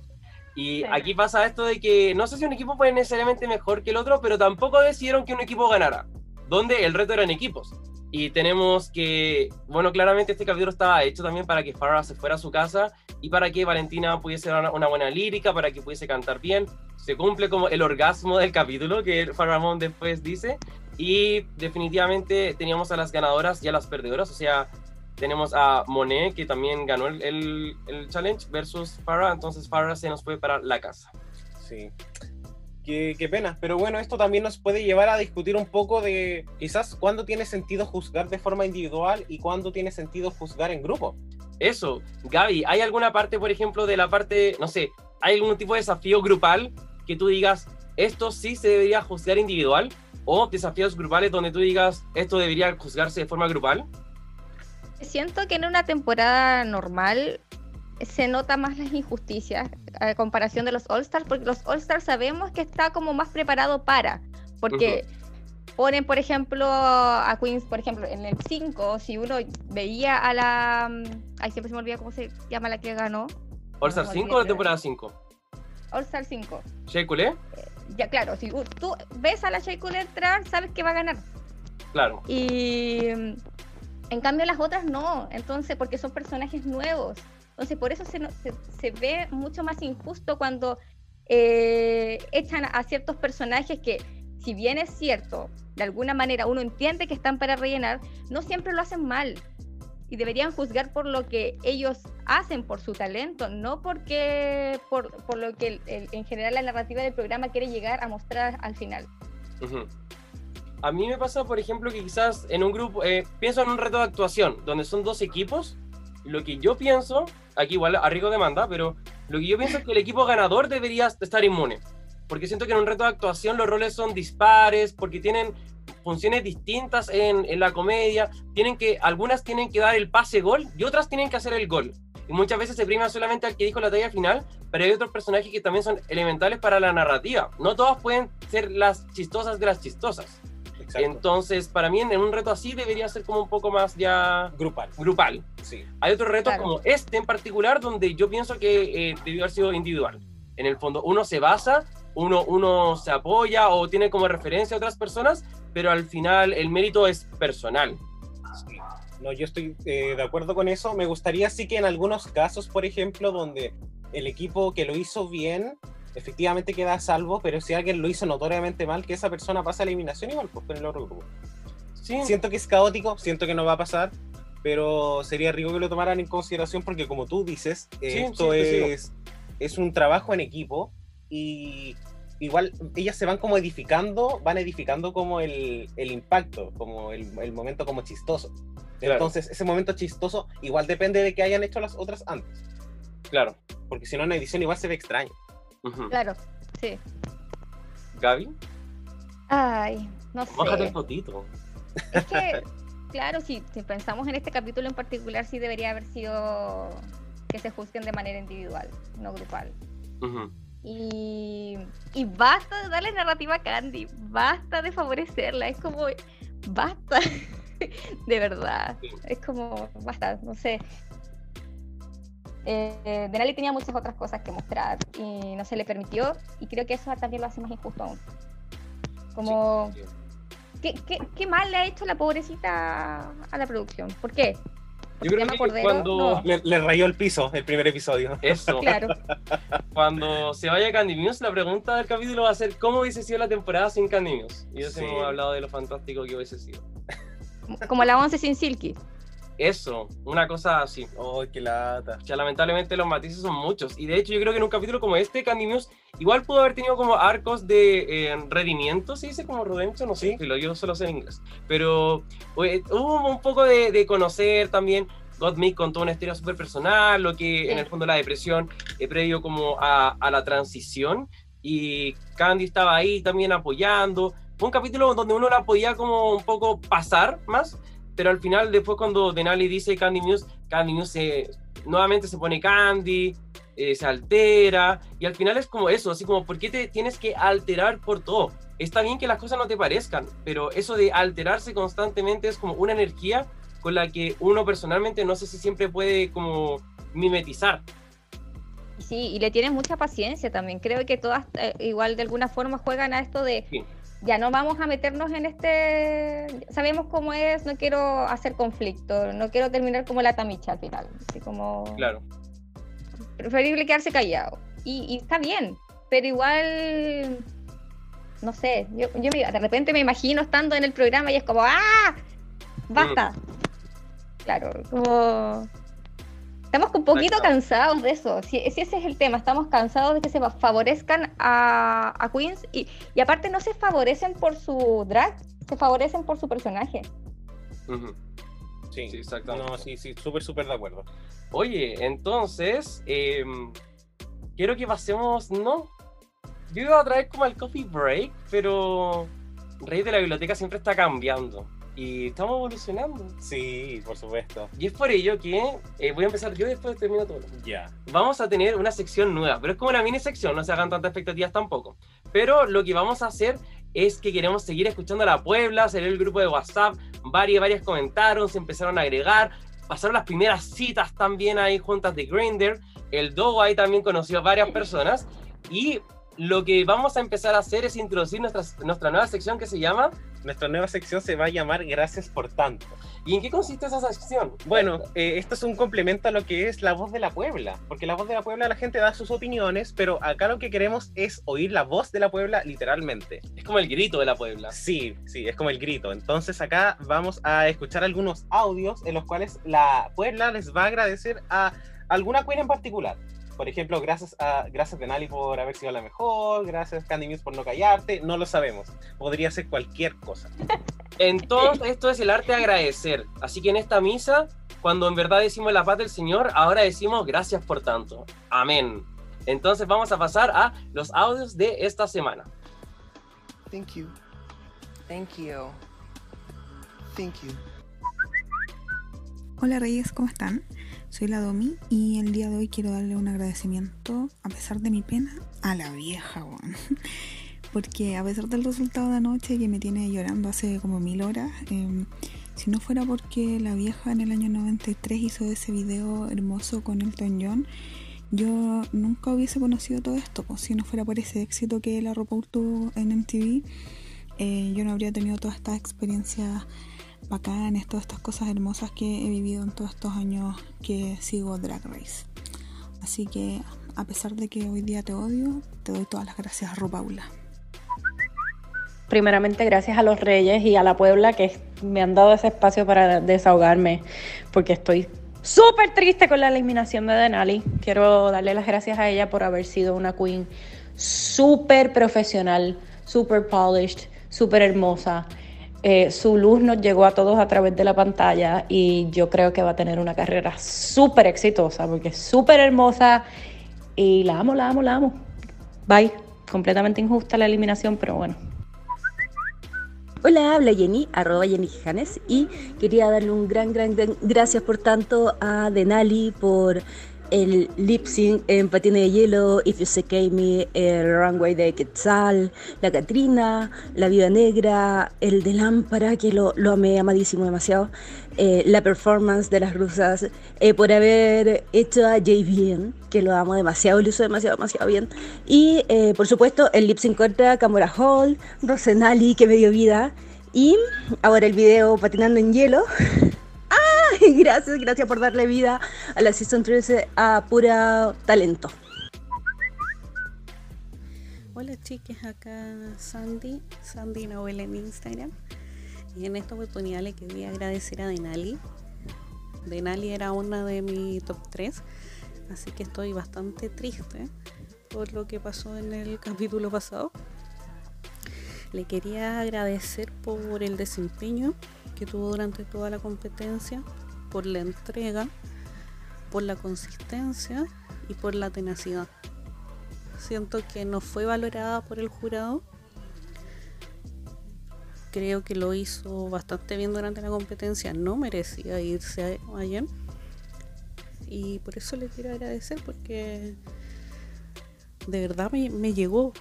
O sea, ella como drag, ella como persona me, me llevó bastante. Sea, al nivel de que sigo triste por, su eliminación. Así que nada, pues, le quería mandar ahí todos mis cariños a Denali porque obvio que nos va a estar escuchando. Y espero que cuando pase todo este tema de la pandemia, Lemon Lab la traiga para poder ir ahí al meet and greet. Así que eso, pues muchas gracias a Denali y gracias a ustedes chiques por la oportunidad. Cariños a todos. Muy interesante. Mucho que decir también la Puebla. Muchas gracias por participar a todos y todas. Sí, muchas gracias, muchas gracias querida Puebla. Y efectivamente esperamos que con el pasar de los capítulos esto vaya tomando más vuelo. Eso, así que siéntate con, siéntanse con toda la confianza. Si que usted no sabe cómo, se nos meta al tiro al grupo de WhatsApp. El link está en nuestra cuenta de Instagram. En nuestras historias destacadas. Ahí usted sabe, así que ya no tiene cómo por dónde perderse. Así es. Y dicho eso, nos vamos a ir a un coffee break. I like my men like I like my coffee. Incapable of loving me back.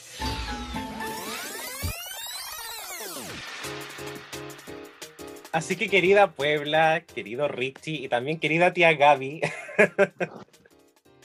estamos en nuestra sección La torta de cumpleaños en el cual vemos qué queens estuvieron de cumpleaños esta semana y les hacemos un regalito. Puede ser un regalito simbólico, cualquier cosa, lo que ellas quieran. Y vamos a empezar con la primera queen que estuvo de cumpleaños eh, esta semana, que fue nada más ni nada menos que Brooklyn Heights. Ah, mierda, la reina del norte. Sí, la reina del norte, co-animadora, slash juez, slash lo que RuPaul no quiso que fuera en Canadá. estuvo de cumpleaños el día miércoles. Que estuvo de cumpleaños el día miércoles 10, eh, creo que fue miércoles. Sí. Sí, el día miércoles. Y me gustaría saber qué le regalaríamos a la Reina del Norte. Eh, Richie, ¿te gustaría empezar? Wow. Yo creo que a Brooklyn Heights, mira, yo la quiero harto y todo, le voy a le voy a regalar un pase para que por fin sea animadora de, de Canadá, porque esa wea híbrida a mí me cargó. O sea, las clases híbridas ya son asquerosas, esta weá de que hay el niño en el, en el computador y después el otro cabro chico ahí eh, en, la vida real con el moco y todo, y como que lo híbrido no funciona. Y esa, esa cuestión del jurado aquí híbrido, de que era el jurado, pero que era animadora, pero también que poco más que era participante y que nadie te pescaba y nadie entendía qué era, y yo encuentro que, que a mí no. Entonces yo diría que Brooklyn Heights se para al frente, que haga el intento de hacer RuPaul y veamos cómo le sale. ¿Sabes que yo le iba a regalar lo mismo? Ya, sí, pues justo sí, pues justo le iba a regalar, le iba a regalar el pase. O también había pensado como eh, en darle como, no sé, como la confianza para que se tire como al vacío y quiera como estar en una relación de verdad. ¡Ah! Nos pusimos, pero. intenso. Sí, oye, no, porque yo creo que todos queríamos que la Brooklyn y la Bungie estuvieran juntas. Y al parecer no fue como el amor el problema. No. Así que, eh, tía Gaby, ¿qué opinas? Quiero regalar a Brooklyn. Brooklyn es Pisces ahora que estoy viendo. Así mm, que, bueno, como ustedes mencionaron que nos ha tenido mucha suerte en el amor, le regalaría así como un chiquillo que es Virgo, para que haga compatibilidad ahí. Ah, Ay, oye, acá estamos con la reina de la astrología. Ah. ¿qué está pasando, tía Gaby? Yo no me sé cómo el- se sabe la tabla de, de los signos. Me las sé, todo. Ah, No, Eh, sí. la de multiplicaciones, pero. es que Virgo opuesto complementario de Pisces. Mm. Ah, Así ¿y el de que Aries así quién un chiquillo de Aries, ¿Quién será? creo que es Libra. Ah, Creo. yo me voy a buscar un Libra entonces, porque no hay como todo mal. Me, me cargan los Virgos, me cargan los Acuarios, me cargan. No, yo soy Virgo. ¡No! ¡No! ¿Por qué? Y yo soy acuario, así que ya sabemos por Pero- qué. Ah, ya, pero ah, no, ahora todo tiene sentido. Así que Soy Virgo con ascendente en Aries, así que por eso nos llevamos bien. Ah, ahí está, ahí está. Yo te sí. vi y dije, esta chiquilla me cae. Sí, y la Banji es Libra. Así que por eso quizás no ¿Verdad, ahí algo. Libra. La Benji es Libra, tipo. En fin, bueno, y además de Brooklyn, otra queen estuvo de cumpleaños esta semana que fue Miss Kasha Davis. Ah. La señorita Kasha Davis estuvo de cumpleaños ayer. Estuve con ella el viernes. Y usted no sea patudo, si es que no se acuerda de ella, a ponerse al día, chiquillos. Temporada 7, quinta eliminada. Sí. Sí, gran personaje. Dejémoslo en Gran gran, personaje. Que se fue a los Despy Awards. Sí, que mencionamos hoy. Y bueno, Mrs. Kasha Davis, ¿qué le podríamos regalar? Hoy, Es como extraño. sí, un vodka. Eso. Pero un vodka así como bien. un Sex and the City. Sí. Me gustan estos copetes. Sí. ¿Qué copete le regalaríamos, tía Gaby? Ay, como ahora está de moda este el Ramazotti. Ay, cierto. ¿Qué es esto? Ay, no, no, no estoy en los trending topics. ¿Qué pasó? No ¿Qué- sé, yo, yo, yo no veo mucho, soy súper fome, pero están todos así como Ramazotti. Ramazotti es como un. Bueno, quizás ahí después en la Puebla me pueda complementar más, pero están como todos comprando esta cosita. Sí, es yo también había visto muchos posts. Wow. Había visto Sí. muchos posts de Ramazotti y yo pensaba que era Eros Ramazotti. Claro, me pasó todo- igual. Tampoco sé quién es. No, no estoy en nada. Yo vivo en una cueva, perdón. Yo, yo vivo en una cueva editando capítulos para Reyes de la Biblioteca. Al parecer es bien fresquito y es como bien para conversar y, y bueno, ahora en cuarentena creo que la gente lo está usando mucho por Zoom en, su, en sus Ah, carretes. Mish. Sí. Pero bueno, llegó el momento icónico, clásico. Todos los participantes dicen, yo vengo por este momento, la voy a romper, Reyes me los paseo. Algunos garabatos por ahí que editamos, algunos se ponen bravos, no, no nos gusta eso, pero aquí tenemos a la tía Gaby, y la tía Gaby vuelve a la escuela aquí y tiene examen. Así que vamos a pasar por la Sí. escuela de drag y si vienen estas tres pruebas. Y me tiene que ir bien, pues si soy psicopedagoga, qué vergüenza si me va mal. No, tranquilidad, aquí le vamos a dar feedback, le vamos a poner la MB a la tía Gaby, porque va a salir todo espectacular. Sí, en el, pe- en el peor de los casos va a ser un logrado por haberlo intentado. Sí, No. no, aquí ponemos nota por participación y tranquilidad. Sí, así que Gaby, vamos con la primera pregunta que es un trivia fact. Ya. Entonces, yo te voy a preguntar, ¿quién es la única concursante hasta ahora en lamer a otra concursante en un lip sync? No sé. La Mer, a ver, la Mer. La, no, no la me.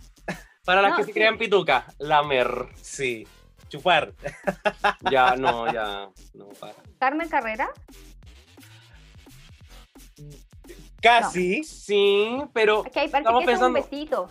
Sí, claro, estamos pensando en un ejemplo que es como más soez. Es una palabra que Sí, como más osado. Ah, bien explícito. No fue así como que la lengua a 3 kilómetros, 5 metros sobre el cielo, no. Como la mío. no, no. Esta queen, sé. bueno, si ustedes estuvieron como ahí en el.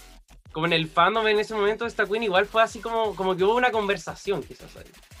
Pero, mm, ¿qué otra pista podemos dar? Sí, porque, bueno, todos sabemos que hay ciertas reglas en, en los lip syncs, como que técnicamente no se pueden tocar mucho. Claro. Entonces, esto pasó y esta concursante casi se lo dejaron pasar.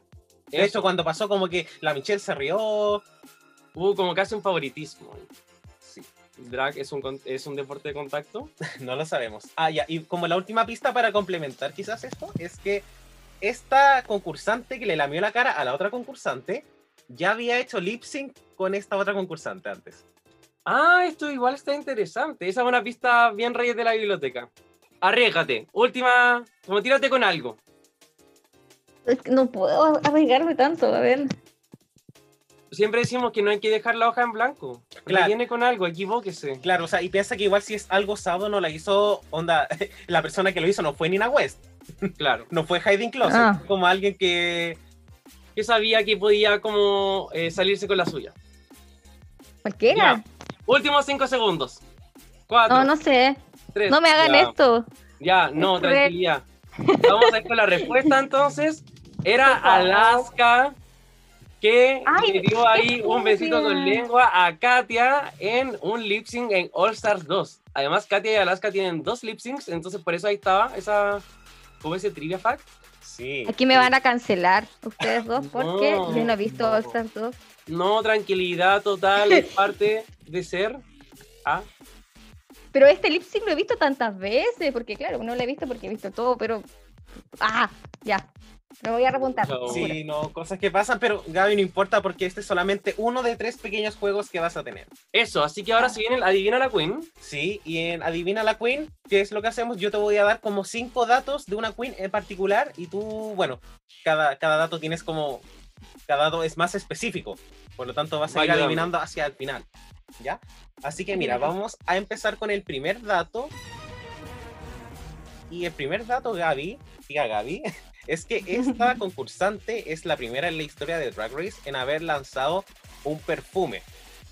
Y el nombre de este perfume hace alusión a una frase o a una palabra icónica que ella hizo o dijo en su temporada. Frase icónica. Y sí, yo- Eh, pero sí, dejémoslo como en palabra icónica. en Ayub. Claro.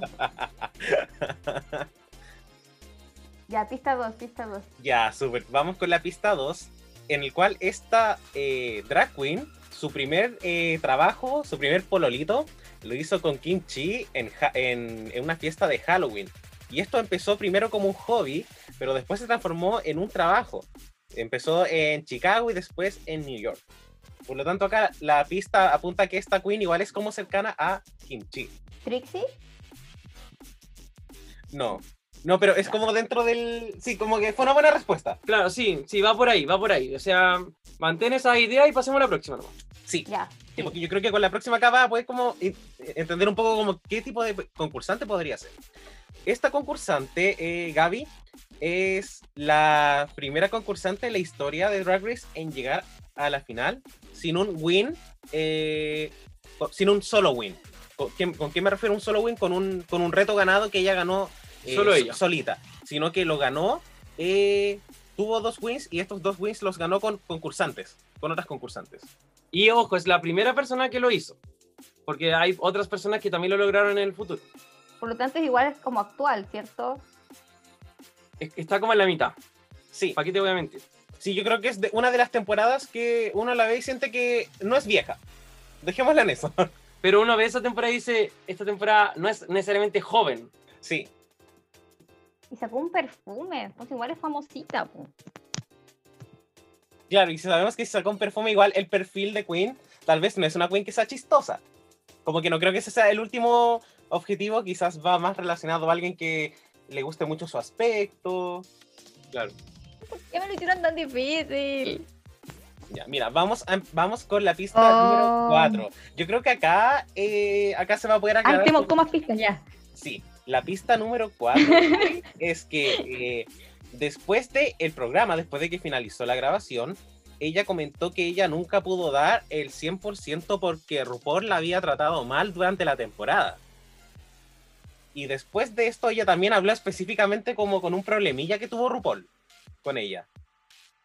Esto sucedió aproximadamente hace dos años cuando lo mencionó y también se ocupó mucho como meme. Por lo tanto, sabemos que esta Queen no tiene una buena relación con RuPaul. Exacto. Oh, qué novedad más grande. Ah, eh, Pero igual piensa que son pocas las que se atreven a hablar mal de RuPaul. Eso.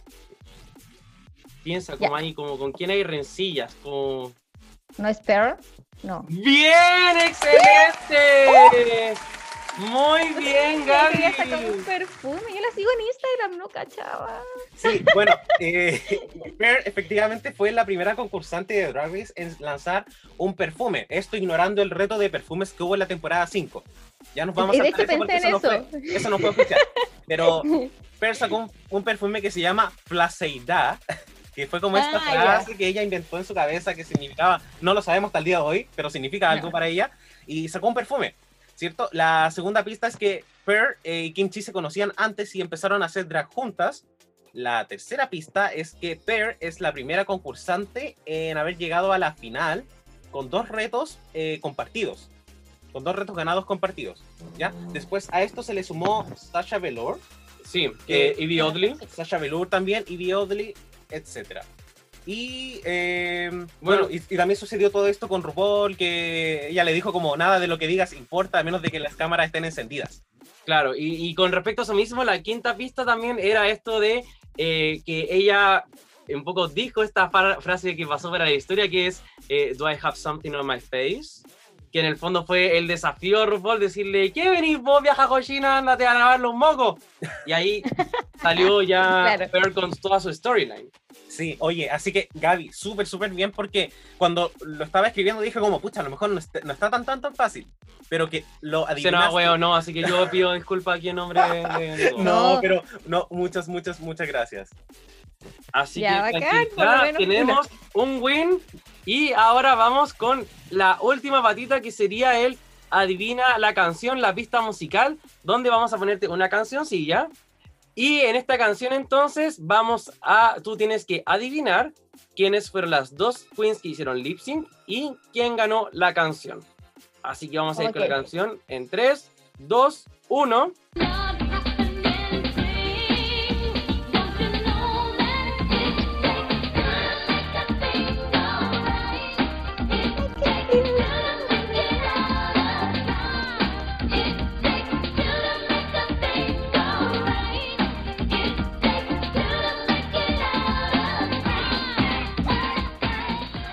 Vamos. Sé, entonces, ¡ay! Energía de saber.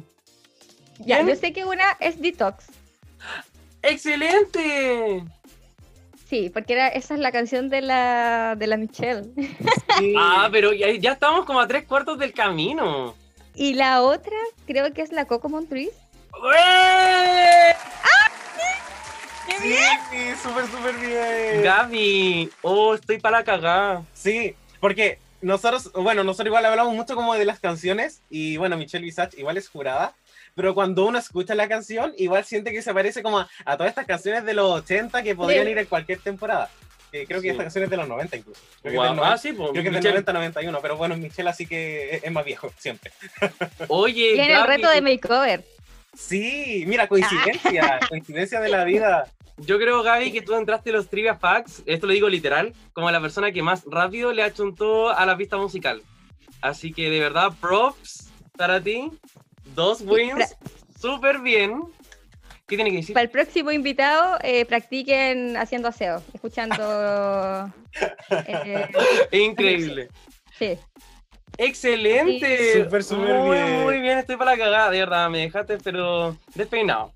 Así que, dicho eso ahora, vamos a relajarnos. Yo ya aquí, mientras ustedes estaban haciendo eso, yo estaba sacando el pollito artificial vegano Sí. del horno porque ahora se viene la cena de reyes.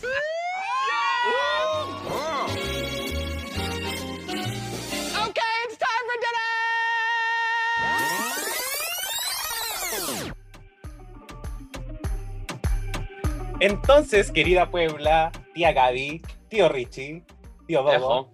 tía Pati no, porque está cancelada. Estamos en nuestra cena de Reyes, en la cual vamos a hablar acerca del reto principal que fue este eh, episodio, el cual fue el reto de Makeover, que llevaba el nombre de Freaky Friday Queen. ¿Ya? ¿Por qué? Eh, no lo sabemos porque el capítulo se remite el viernes, probablemente. Sí, vale, Claro, muy eso Así es. Entonces vamos a hablar de cada uno de los looks y le vamos a dar dinamita o cualquier cosita. Me gusta esta sección porque ahora cada vez se, se va haciendo como más rápida. Eso, sí, al Ujú. principio era como, uy, look de mierda, look de mierda, pero ahora partamos con un look de mierda, quizás. Sí. Que digo que no es la temporada 11, así como 15 looks malos. Ya, Claro. vamos con la primera queen, que es Rose, la cual, cierto, está eh, maquillada, vestida, peluqueada por China Werner. Em, Claro, un poquito acá, perdón. Eh, y cuando hablamos del look de Rosé, en el fondo, es como a Tina a quien estamos como criticando en el fondo. Entonces vamos a hablar de cómo Rosé se vio vestida, pero el dinamito, cualquier cosita es para Tina, Así en el fondo, es. por haber hecho Ya. exacto. Perfecto. Sí, Entonces, eh, bueno, acá Rose, ¿cierto? Utilizó como algo que es muy China Werner, que es una peluca, ¿de qué color será? Roja, con unos ojos como de mapache y un vestido como de, no sé, housewife de los años 50. Sí. Eh, ¿qué, qué opinamos? Eh, Gaby, ¿te gustó este look? ¿No te gustó? No me gustó. Si yo hubiese sido latina, le hubiera puesto algo mucho más exagerado, tipo Tina, con su llama prendía ahí, fuego encendido. Y no, no, no me gustó para nada, le doy cualquier cosita a este outfit. Aparte, la peluca se llevaba como mucha parte del cuerpo, más el vestido que era súper globo, feo, no, feo. Sí, oye, yo creo que acá en esta foto Rose se ve súper baja también. Y es algo que le han criticado, Mm. que el, como el tema de Rose y su cuello, que le gusta tapárselo, es como un tema. Y acá como que Tina no buscó nada mejor que ponerle algo que le tapaba todo- casi todo el cogote. Entonces, no sé, creo que Tina habrá intentado sabotear a Rose para que se viera mal. ¿Te cachai? Porque a lo mejor en- de primera quizás no iban a pensar que la crítica no iba como a la otra. Mm. A lo mejor era como como Rosé se da al final y se la quiso cagar ahí un poquito, a lo mejor había malicia. Claro, porque al principio mostraban a Rosé con otro outfit, con uno como muy Tina Burner en el fondo. Sí, y, sí, y ese lo encontraba como simpático, de alguna u otra forma. Y aquí, por ejemplo, lo que a mí más me pasa, no era mi turno de hablar, no me importa, eh, pero eh, lo de la altura, porque el vestido es demasiado largo y Tina Burner no dio ni un esfuerzo por acomodar este vestido al cuerpo de Rosé, porque Tina es mucho más alta. Así es. Eh, y eso la hace ver pésima a Rosé. Me dio como, no, no, guácala. oye, ¿qué le costaba hacer una basta? Si tuvieron como tres días para practicar esto. oh, no sé, Gottmik podía comprar más faja después para Sí, agrandar el traje que tenía. Candy Muse tuvo que cortar la mitad del vestido. Qué. No, para mí es eh, cualquier cosita. ¿Y para ti, Gaby? También, igual, cual- cualquier cosita. Sí, y no vamos a entrar más en detalles porque no, No, vale no, la pena. ¿para qué? Ahora vamos con el siguiente look, que es el que utilizó Tina Burner. Y cierto, Rosé inspiró como eh, su peluca rosada clásica, ocupó estas botas, algo muy juvenil. eh, y los vuelitos, algo que es muy característico de Rosé, estuvo en las mangas. Sí. Eh, Richie, ¿qué opinas del trabajo que hizo Rosé con Tina? Creo que, o sea, la marca estaba. Eh, Sí. Partamos por ahí eh, y creo que al final eso fue, creo que Carson lo dijo y me gustó como argumento de que en el fondo para mí el desafío no es que sea exactamente la otra persona, sino que vestir a Tina Burner con la marca de Rosé.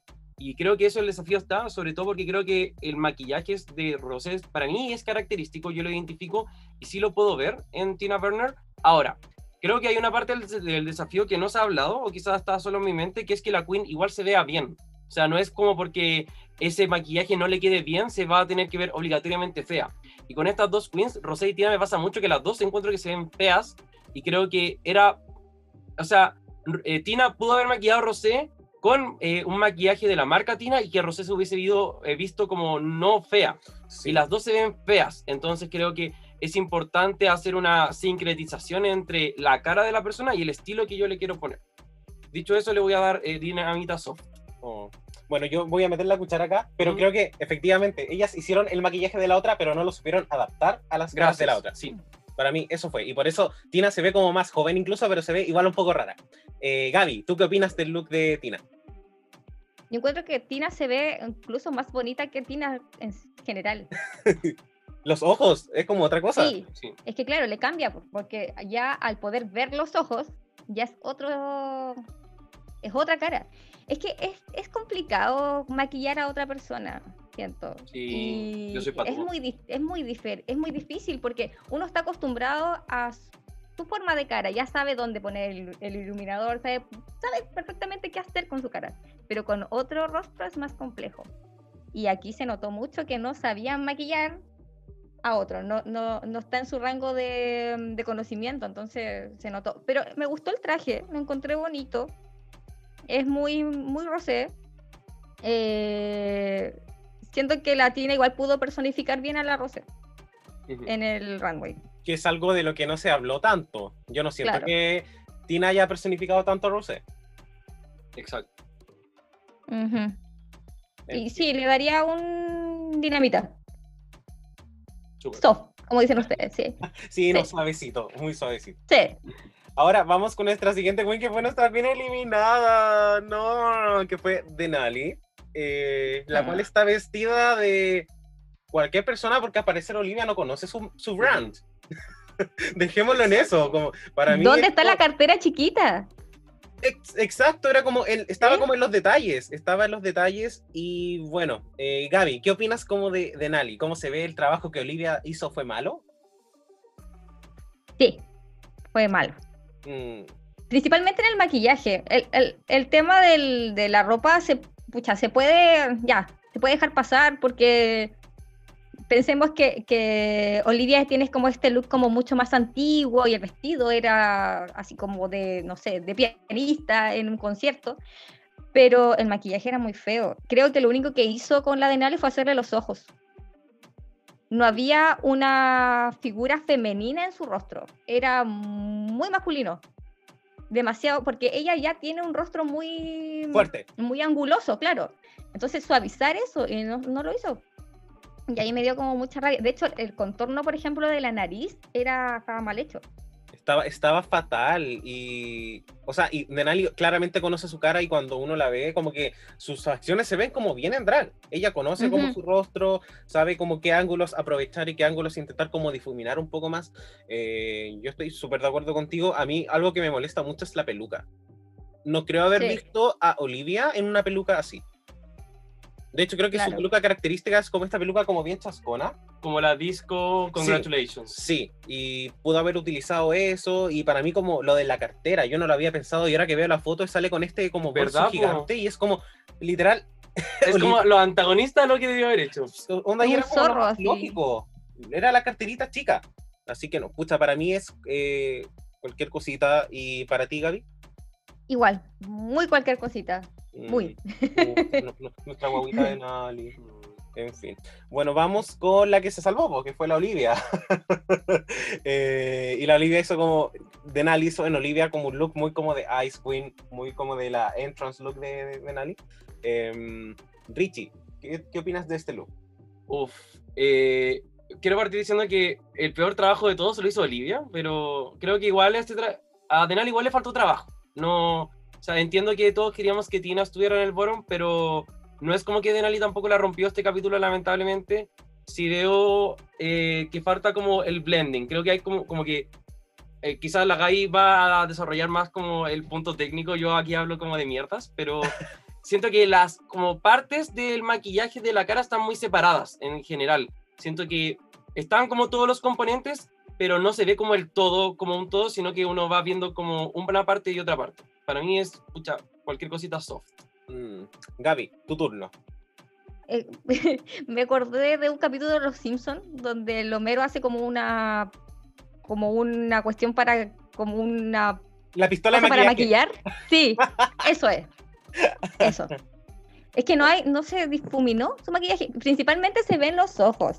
Yo cuando la hacía en el close-up era así como, ¿por qué está ese azul quenita tan marcado? Difuminen Claro. ese azul quenita, por favor. Y no, no estaba. Y a pesar de que hay detalles que obviamente son muy de Nali, las uñas, por ejemplo, de patinaje, el color, la peluca larga, rubia, eh, es como una Denali terrible. Claro, es como un cosplay. Cuenta y no. claro, pero malo así, mal- malísimo. Mi disfraz de Halloween va a ser verme como Denali slash Elsa de Frozen. Sí. Exacto. Sí, así que cualquier cosita para las, para las chiquillas, para las dos. O- Oye, si en algún momento ustedes ven el capítulo de nuevo, la caminata de Olivia es como. Oh. Yo encuentro que Olivia lo hizo muy mal, de verdad, como. Es como si tuviera cagada. Weón, y, y eso cuando, cuando hace como esta parte donde tiene que hacer como que están patinajes de hielo, es como literal, como si estuviera a punto de hacerse caca y estuviese como, como, como haciendo las piernas hacia adelante, así como, como no sé, como Sí. que el Durano está ahí asomándose, yo lo encontré horrible. Y si se fijan, en el ensayo no lo hacía tan mal como lo hizo la Exacto. pasarela. Sí, yo creo Ujú. que probablemente se puso nerviosa y yo creo que Denali le dio estos consejos como de que pensara como que ella fuera una patinadora de hielo, pero no era como que tenía que arrastrar los pies.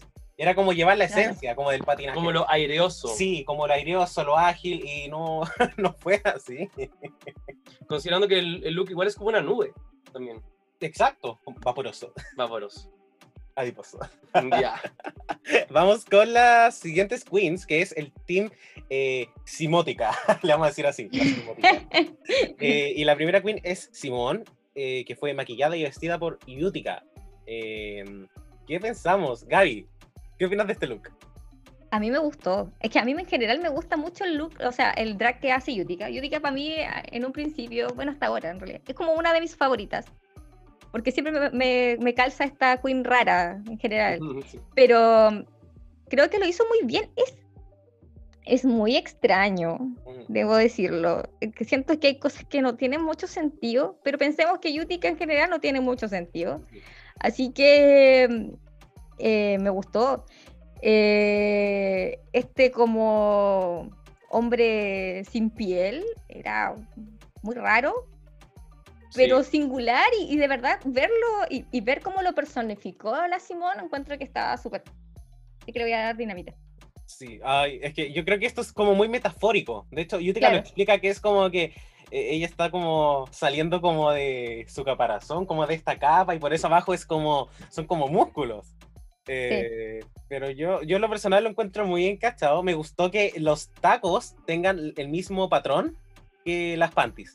Eso lo encontré muy encachado. Y se veía mejor en Anchak. Mm. Eh, me, me encanta el tocado, no me gustó mucho el maquillaje del labio. Entiendo que es como, Sí. entiendo que no tiene que ser como convencional, pero creo que no le favorecía mucho a Simón.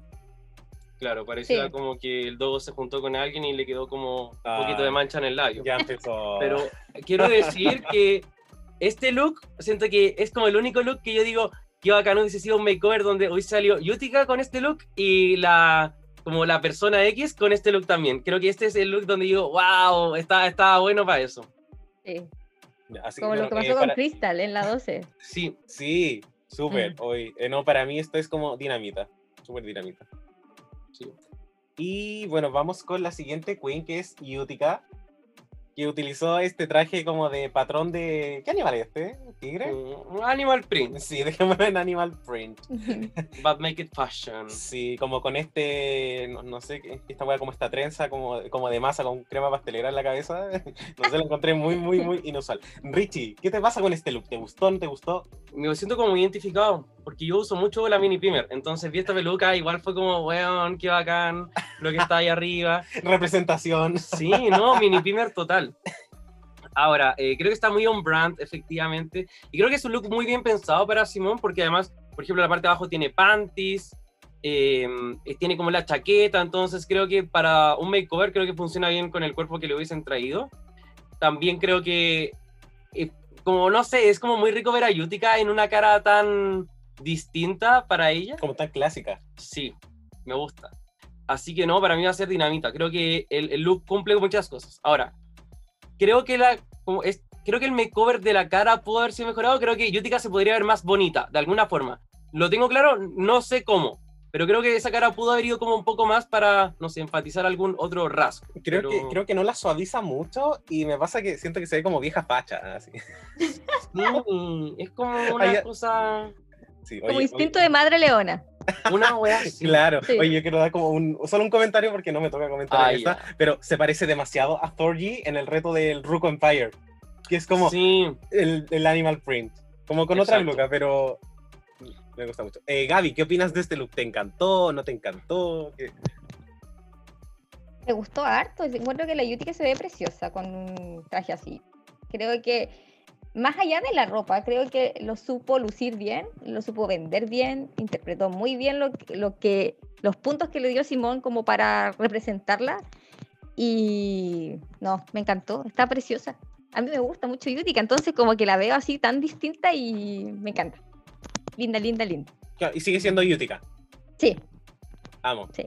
me encanta. Y bueno, vamos con nuestro último dúo, que es Candy Muse y Gottmik, que era Cago. Las cago. Y vamos a empezar por Candy, este look que le hizo eh, Gottmik. Eh, Gaby, ¿qué opinas? ¿Te gustó? ¿No te gustó? ¿Sabes qué? No me gustó tanto. eh, encuentro que sí le dio mucho énfasis a lo que es ella, que es Gottmik, pero siento que en el, en el rostro, por ejemplo, en el tema del maquillaje de la Candy, mm, la hizo ver como demasiado redonda. Lo hubiese Mm. como eh, contorneado más su cara, porque ella tiene una cara grande. Entonces, al hacerle este círculo blanco encima, mm, tan arriba aparte, no sé, creo que lo hubiese hecho mejor, aparte siendo que ella es maquilladora, entonces como que no le quiero dar un cualquier cosita, le voy a dar un dinamita soft, porque no está mal, se, se interpreta, está, aparte para ella fue más difícil aún, pero no me gustó tanto, tanto, como pensé que me iba a gustar eh, viniendo de la Gottmik. Ujú. Mm, No, me parece perfecto. Creo que no había entendido que no me gustaba de su cara y ahora que lo explicaste es como, sí. Y creo que efectivamente este círculo pudo haber ido más en diagonal, como hacia los pómulos. Y ahí hubiese ayudado como a dar una mejor ilusión porque la peluca igual le tapa como parte de las orejas, lo que podría ser su quijada. Eh, a mí eh, creo que me gusta este look, no me vuelve loco, pero me gusta como esta mezcla de blanco, negro y esta peluca como am- amarillo, verde, neón. Creo que se ve muy encachada. Creo que para hacer Gottmik haciendo un look de Candy me esperaba un poco más. Creo que ahí está como, ahí coincido con el punto. Pero para mí igual es eh, dinamita, pero soft. Y vamos con la última, bueno, la penúltima, bueno, entre comillas, porque siempre hablamos de la vieja. Pero Gottmik, eh, en la cual aparece como con un traje que aparentemente Candy Muse usaría. Em, Richie, ¿qué opinas? Ya, entiendo como el, el tema de Tina Burner, eh, pero igual, igual Candy Muse hizo estos trajes antes de venir al show y antes de saber que Tina Burner había ido a los derechos intelectuales de los colores y Tina Burner, y como que había pedido tres colores de mierda. Pero yo sí veo a Candy Muse acá, o sea, de hecho su look Congratulations eh, en, ese, en esa Es muy performance este. es muy parecido a esto, en el fondo como vibra motoquera rockera. No, no sé si rockera, pero sí motoquera, del sentido como, Y bien malota. como de las, cla- claro, como malota, calle, etc. Yo sí lo veo. Ahora, claramente, o sea, y, y creo que esto no estaría en discusión si Tina Burner no estuviera la temporada. Creo que no, no hubiese sido como un tema en general. Yo siento que a mí Gottmik sí me gustó. O sea, como, perdón, como lo, lo que veo en Gottmik sí me gustó y sí le doy como props a Candy News por ello. Creo que la chaqueta se perdió muy rápido, quizás, que era un gran elemento del look. Mm, Eh, y creo que se vio como un poco básico después de. Pero sí veo el maquillaje también como un maquillaje que usaría Candy News. Y creo que igual eso es importante, porque creo que la pareja que perdió, que en el fondo fue Olivia y Denali, creo que hay poco maquillaje... eh, característico. Gracias. Y sí veo maquillaje característico en Candy News. Y yo, en lo personal, esto es como un comentario muy aparte, pero sí me gusta el maquillaje de Candy News en general. Se Así que maquilla yo le muy- voy a dar dinamita. Se maquilla muy, muy bien. Sí, es Gaby, verdad. Ahora, La tú. Candy utiliza un maquillaje que está muy en tendencia, que es como muy, muy Kardashian, así. Sí. Y es bonito, a mí me gusta, o sea, me gusta ese estilo de maquillaje y creo que lo hace muy bien. Cuando mm, se maquilló en su doble chantey, que no debería haber sido, eh, la encontraba muy linda, se veía muy bonita. Y creo que en, este, en este look que, que, que recreó en la Gottmik se, se ve perfectamente. Obviamente cuando le sacan los lentes ahí se ve mejor, pero le quedó bien, a mí me gustó. Creo que la Gottmik la representó súper bien, a pesar de que era mucho más como la mitad, así como, como mucho más flaquita que ella, entonces se, se veía muy, muy diferente, pero lo hizo bien, me gustó. Y quitándole todo el tema de la, de la tina, que porque hay unas llamas no significa que sea tina, así que Sí. le voy a dar dinamita. Claro, Tina Burner no es dueña de McDonald's ni del fuego. O sea, ¿de qué Claro. estamos hablando? Quiero darle como props a Gottmik, igual porque sabemos que ella no tiene la personalidad más grande y todo, pero siento que Gottmik tiene esta cosa de que se nota que va a poner todo lo que está a su alcance y quizás su alcance no es tanto, pero pone todo su alcance para las cosas. Y la performance de Candy Muse se nota que lo como que dio todo a su alcance. a mí, entiendo, pero a mí de verdad, como que su performance encontré que fue como demasiado. Sí, Pero, y, y por suerte, y como por suerte de ella, estuvo compitiendo con otras participantes que el tema de la pasarela no nos vendieron tanto, porque no tenían tanta personalidad que vender también. claro, así que- y- Asumo que es como un punto positivo para ella. exacto. Y vamos con la última persona, la inigualable vieja, Que, oye, eh, bueno, yo no sé qué piensan ustedes de este look. Eh, yo estoy un 99% enamorado de este look. El 1% es la Nudie Luchon debajo de la pechuga. La encontré, Mm. hay algo raro ahí. Como Ah, que- no sé si el color puede haber sido como un poco más tostado, pero es como lo único que me saca de la fantasía completa.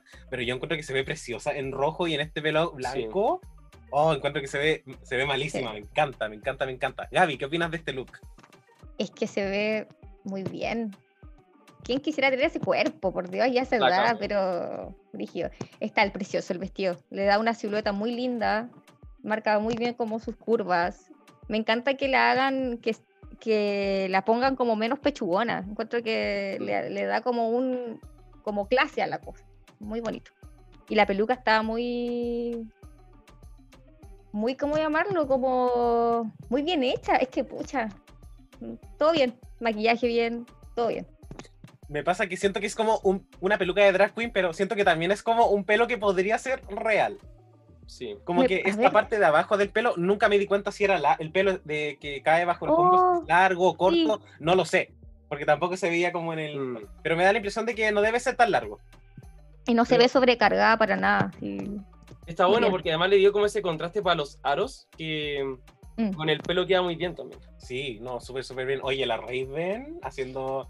Más otras 49 personas. Así Ojo. es, cierto. Así que, ¿Verdad? así que bueno, yo creo que todos les dimos dinamita a la vieja porque bueno, es la vieja. Y bueno, después nos vamos con el lip sync, eh, el cual fue entre Denali y Olivia, y hicieron lip sync de la canción Shackles, paréntesis, Praise You de Mary Mary, una canción que ya se había utilizado antes en Drag Race. Se utilizó en, el, en la eliminación de Chanel en la primera temporada, cuando hizo el lip sync contra Rebecca Glasgow. Creo que es una de las primeras veces en la cual una canción que no es de RuPaul se repite, como en una temporada, dentro del formato original. Claro. O sea, When I Grew Up, esta temporada también. Sí, también. Eh, Stronger. También. Ah, Ya, ya. varios son muchos. Pero no como el lip sync Sí, convencional. ¿se no, sí, idea? Lipsing for Your Life. Sí, déjame- sí. ya, muy bien. Perdón. Eh, ¿Qué opinamos del lip sync, Gaby? ¿Te gustó no te gustó? Siento que Denali está asustada. Que lo hubiera. Ella, pucha, ella hubiese dado un show mucho más, mucho mejor y no lo hizo. No sé si estaba incómoda con el traje. No sé si sabía que se iba a ir. No sé. Probablemente. Pero me faltó Denali ahí. Yo, yo el, el lip sync que hizo con la cámara lo veo por lo menos unas tres veces a la semana. Todos, todos. Y- Yo lo veo como cuatro veces, te juro. Y es como que quería ver eso, así como dije, ya, no importa, si te va, no importa, pero darlo todo. Y no lo dio todo, pues. Y me dio mucha pena, porque para mí ella es lip sync, ella es performance. Y no me dio todo lo que yo esperaba ver de ella. En cambio, la Olivia sí lo hizo bien. Pero la vi un poco desesperada también. Sí, eh, yo creo que eh, mi apreciación es que siento que esta canción ayuda mucho a Olivia, Mm. más que a Denali. No es una canción Sí. dance y sabemos que si eres lip sync assassin, tú deberías ser lip sync assassin con cualquier canción. Claro. Pero siento que acá me llama mucho la atención de que esta canción le favorezca demasiado a Olivia. Entiendo. Sí. Eh, Richie, ¿qué opinas tú? Eh, me suma todo, pucha, o sea, Denali hasta incluso estaba levantándose el vestido en varias partes de la canción, se notaba incómoda. Uno además después viendo el Antac, entiendo también que Denali estaba para la cagada, o sea, Sí, casi que disculpándose con Candy Muse por haber como hecho nada, básicamente, porque yo uno no debería pedir disculpas. Y la Denali dijo como, profundamente estoy como disculpándome en el fondo. Y eso igual fue como too much. De verdad que fue como de un segundo a otro, Denali perdió toda la confianza. Fue como que casi que se dio cuenta que era al final de la película, que todo había tenido sentido, que esos capítulos de los que en el disco, que por eso no había quedado en el top, de por qué no había ganado otras cosas y bla, bla, bla, bla.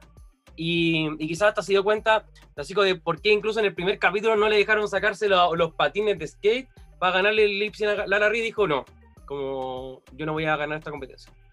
Y se fue, ya fue. fue, exactamente. Ya fue. Oye, pero sí. qué, qué pena, me da como muchísima pena porque ella igual empezó con esta energía súper fuerte de que es competitiva, de que quería ganar, de que cuando no ganaba se enojaba. Y ahora casi como que en el ANTAC dijo que lo más importante para ella eran como sus compañeras. Entonces, quizás hubo algo que no hemos visto en el cual todas las chiquillas andan muy como de amiguis. Ujú. Y que no lo muestran tanto. Exacto. Entonces, como que ahí a perder el lip sync casi le daba un poco lo mismo, en especial con Olivia, que al parecer ya sabían, eh, estaban como bien unidas y justo les tocó juntas. Parte de la vida. Sí. Pero bueno, se nos va Denali. Harto sufrimiento, harta pena. Y yo creo que para la pena a veces siempre es como bueno comer un poquito de azúcar, inyección ahí. Así que nos vamos a ir con la hora del postre.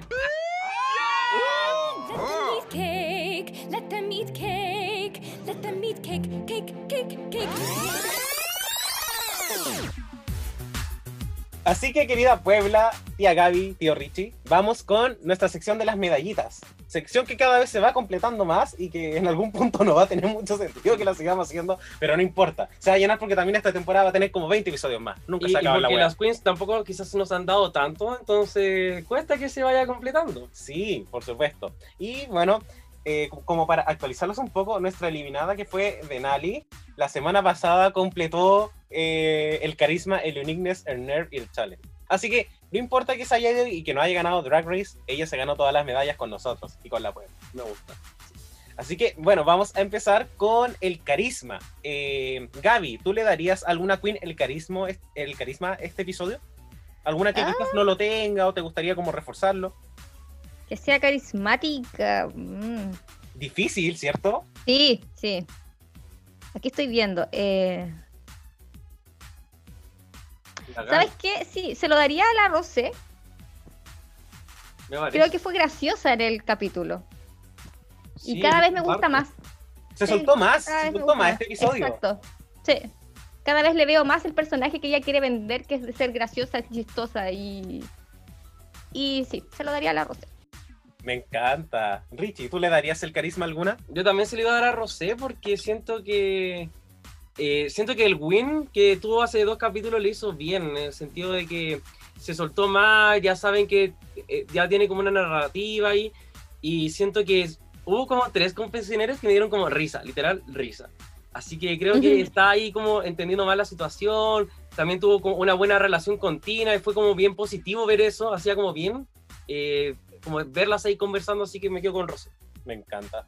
Vamos con el uniqueness. Gaby, ¿a qué le darías el uniqueness? ¿Quién demostró un estilo único o hizo a lo mejor algo único este episodio? Eh, siento que Simón. Mm. eh, eh, me está gustando mucho más ella. eh, la estoy entendiendo más y se está mostrando mucho más un poquito más diferente a lo que estaba eh, mostrando antes. Y haberse puesto los zapatos de Yutika debe ser muy difícil, así que lo doy ahí. Me parece muy bien. Me encanta. Eh, bueno, yo no se lo quiero dar a nadie porque ya se lo había dado como a, al Godmick la semana pasada. Creo que esta semana no vi como mucho uniqueness. Pero Rich, a lo mejor para ti sea diferente. Eh, no.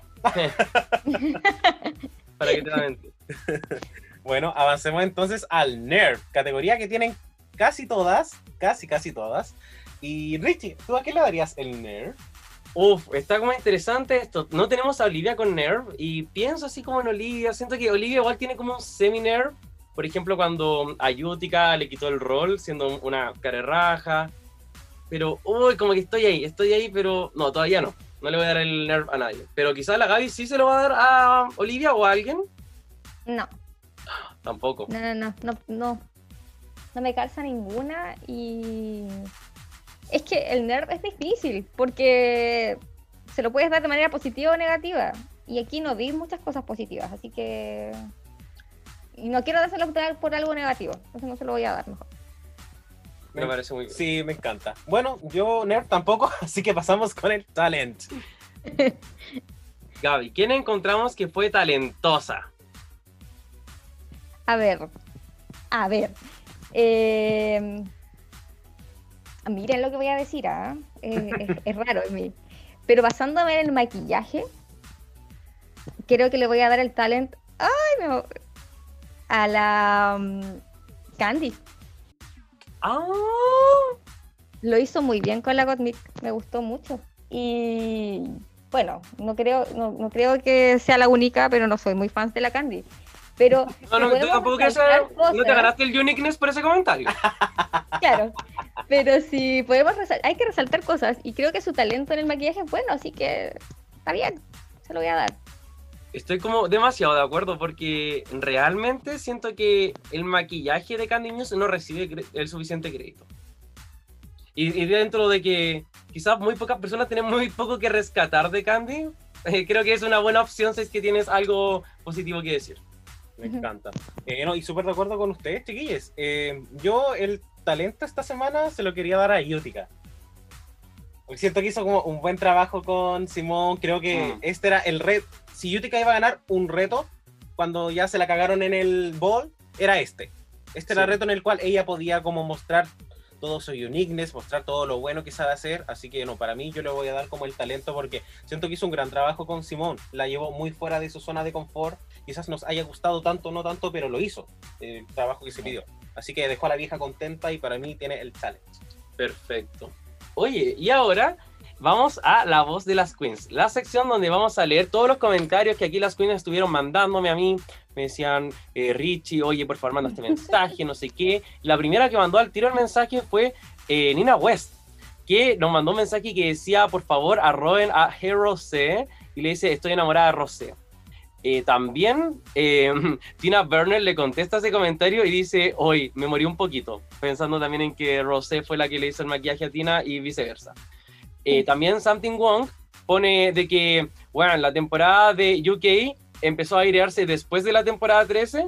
UK se va a terminar el jueves y quedan siete eh, concursantes todavía en la 13. Como, wow, en todo ese tiempo donde terminamos una temporada, eliminamos recién a seis queens en la temporada 13. Jan también pone que eh, un mensaje como un recordatorio amigable de que puedes un poco darle apoyo a la queen que te gusta sin tirar para abajo a la que no te gusta. También Nicky Doll pone que en verdad está, eh, es como que Denali Fox sufrió la maldición de Jan, porque Jan también quedó octava y comillas, comillas fue súper robada. Y acá también eh, Denali, comillas, comillas, robada. Luego tenemos a eh, Tina Werner que le hace una arroba a Candy News y dice de que eh, acabo de encontrar el recibo de que compraste las, las flamas, así como una marca.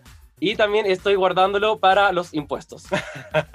Candy News pone de que ha recibido un poco de odio de los fans de Denali y pone de que si es que eres un fan de Denali, deja de enviarme como odio a mí y anda a decirle a, a Denali que la quieres mucho y en el fondo de que ella hizo su trabajo y que la dejen ah, como sola. Y es verdad al final de que la Sí. producción toma esas decisiones. Eh, Kiki Wanakaikai, eh, Kiara de la temporada de Canadá, nos dice que eh, como básicamente, eh, so basically the psychic on Drag Race just spill the tea, como, o sea, la, la buena fue para que dijera como el tecito, iniciara como las peleas y como... Y después des- arrancó. Arrancó, exactamente, muchas gracias. Y también eh, Simón comenta de que le están dando mucha eh, risa todos los comentarios sobre Yutika y ella, quizás memes que se han hecho y todo, siendo pareja. Gottmik también pone de que Bitch I am dying, eh, como eh, estoy riendo mucho sobre mí como intentando ser Candy Muse. Y Sasha Bell, persona que se fue en el segundo capítulo de la temporada 7, reina de la biblioteca, nos dice de que en verdad eh, ha sido muy extraño que los jueces tienen muchas opiniones sobre el maquillaje de Tina Burner, pero nunca se lo han hecho saber a ella en los comentarios. Pero sí, siempre cuando los jueces hablan como a, a espaldas de las queens, cuando las queens están en attack, tiran todos esos comentarios. En verdad eso no tiene mucho sentido al parecer. Finalmente también eh, Camora Hall pone esta foto del video que hizo con Denali, dándole amor a Denali, lo de que es una gran, como una performer, entertainer. Priyanka pone eh, de que no vio venir esta eliminación, poniendo una foto de ella como Miss Clio, en el fondo de que no, no vio venir. Eh, Jan comenta de que el lugar de las bonitas se mantiene, haciendo alusión de que en octavo lugar siempre quedan las mejores.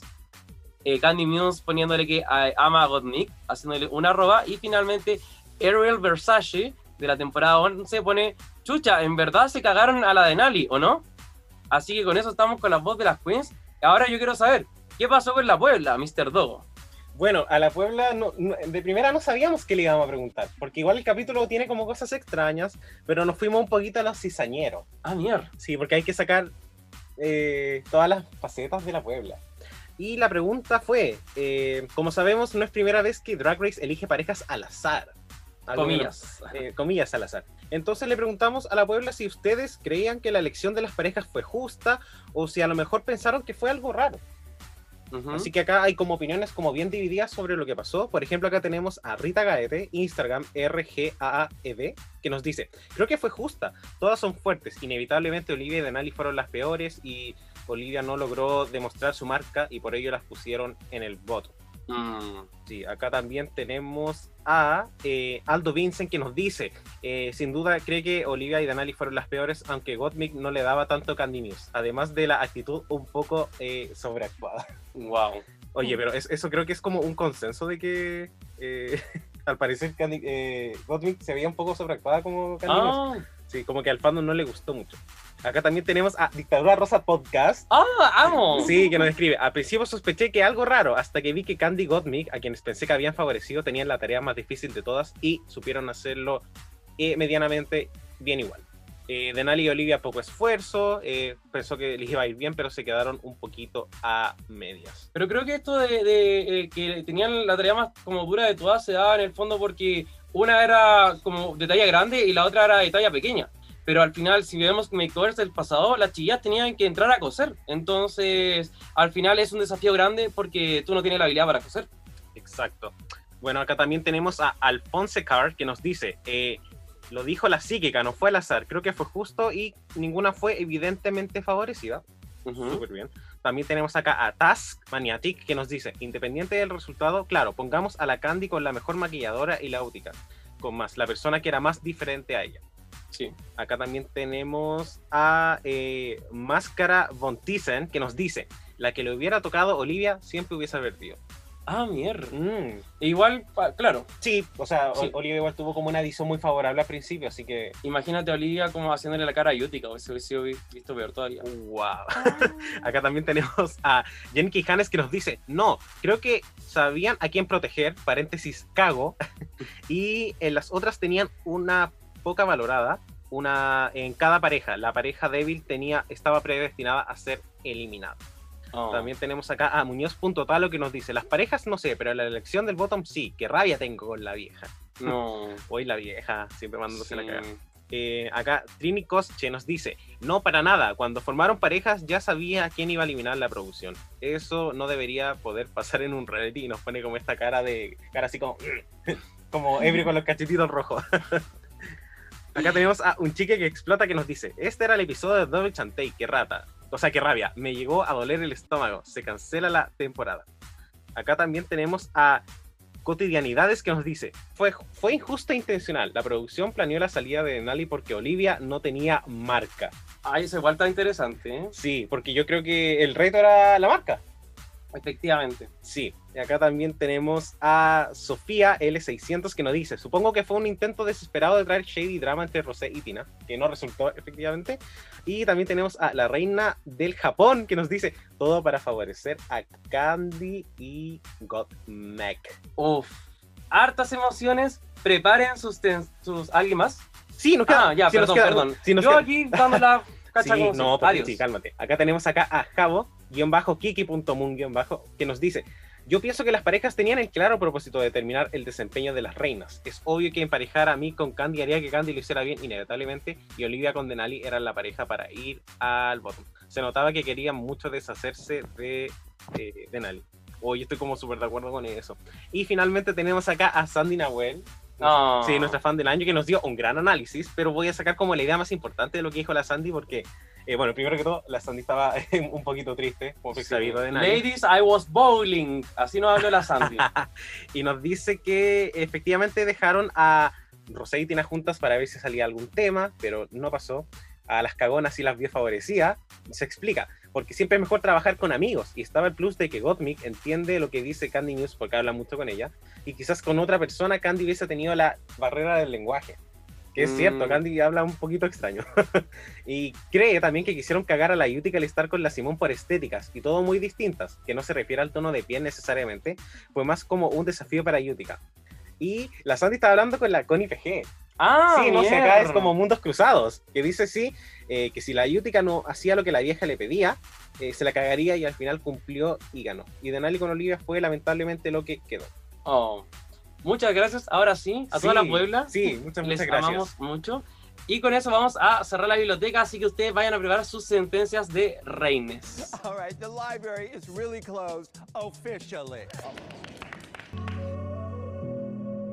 Así que, tía Gaby, tío Richie, querida Puebla, tía Puebla, estamos en nuestra sentencia del rey, en la cual intentamos responder un poco a nuestra pregunta, ¿por qué se decide juzgar por grupos o a veces individualmente? Hmm. Interesante. Gaby, como alguna, o quizás más que el responder el por qué, como alguna opinión con respecto a algo que podríamos concluir de todo el capítulo. Simplemente porque es conveniente para las dramas. Mm, Y es conveniente nomás. Eh, se tiene que- está bien que se juzgue por grupos. eh, es parte de la vida. Nos pasa siempre. Pero eh, el tema es cómo se haga, cómo, cuál es el resultado final y cuál, eh, qué cosas se, se den eh, para que esto sea justo o no. Claro. Y en este caso no fue justo, por ejemplo, siento yo. Que también se, se notaba mucho una. que se ve desde el principio en general que ahí hay. Hay, hay una mano negra que no quiere que Denali sobresalte eh, a comparación de las, de las otras. Y bueno, ¿por qué se hace? Porque la señora quiere que se haga nomás. No, no sab- no sabía más que decir. O sea, Denali tuvo como más airtime de lo que había tenido en, todo, en toda la temporada. Salió un Sí. montón, entonces ahí uno dice como, oh, chucha, mi niña. Se va a pegar la Sí. floreana. Sí, la Es verdad eso. Yo creo que el otro tema es la consistencia. Eso para mí es, todo en el sentido de que si es que van a hacerlo de una forma, hágalo de esa forma siempre, porque así nosotros sabemos qué esperar. Pero al final cuando uno sabe, no sabe qué esperar porque sabe que todo está tan pre, premeditado, de una forma tan malévola, me hace un poco frustrarme, porque como dijimos al comienzo, me hace sentir como que fuera un weón. No, Ujú. me pasa exactamente lo mismo, creo que es la consistencia. Si se hiciera, si es esta forma de juzgar los makeovers, que sabemos que es un poco inusual, pero si sucediera siempre algo parecido, uno dice como ya, pucha, tenés que hacerlo bien en pareja para salvarte, porque si no te vaya a ir igual, aunque tu pareja lo haya hecho muy muy mal y tú no tanto. Eso. Así que, Gaby. eh, ah, no, el próximo capítulo, entonces. Sí. Pero le voy a preguntar eso, ¿ya? Eh, Gaby, el próximo capítulo tenemos como un branding challenge donde tienes que promocionar algo, hacer un comercial, ahí vender algo. Creo que es un trago. Un trago. Ay, Sí. perfecto, gracias. Me- Se me, se me fue esa parte. Eh, predicciones. ¿Quién gana? ¿Quién se nos va la próxima semana? Espero que gane Rosé. Que porque me está gustando mucho Rosé. De hecho, como que la veo como una de las finalistas y espero que gane. Pero me, me imagino que no va a ganar porque ya sabemos quién va a ganar. Ah.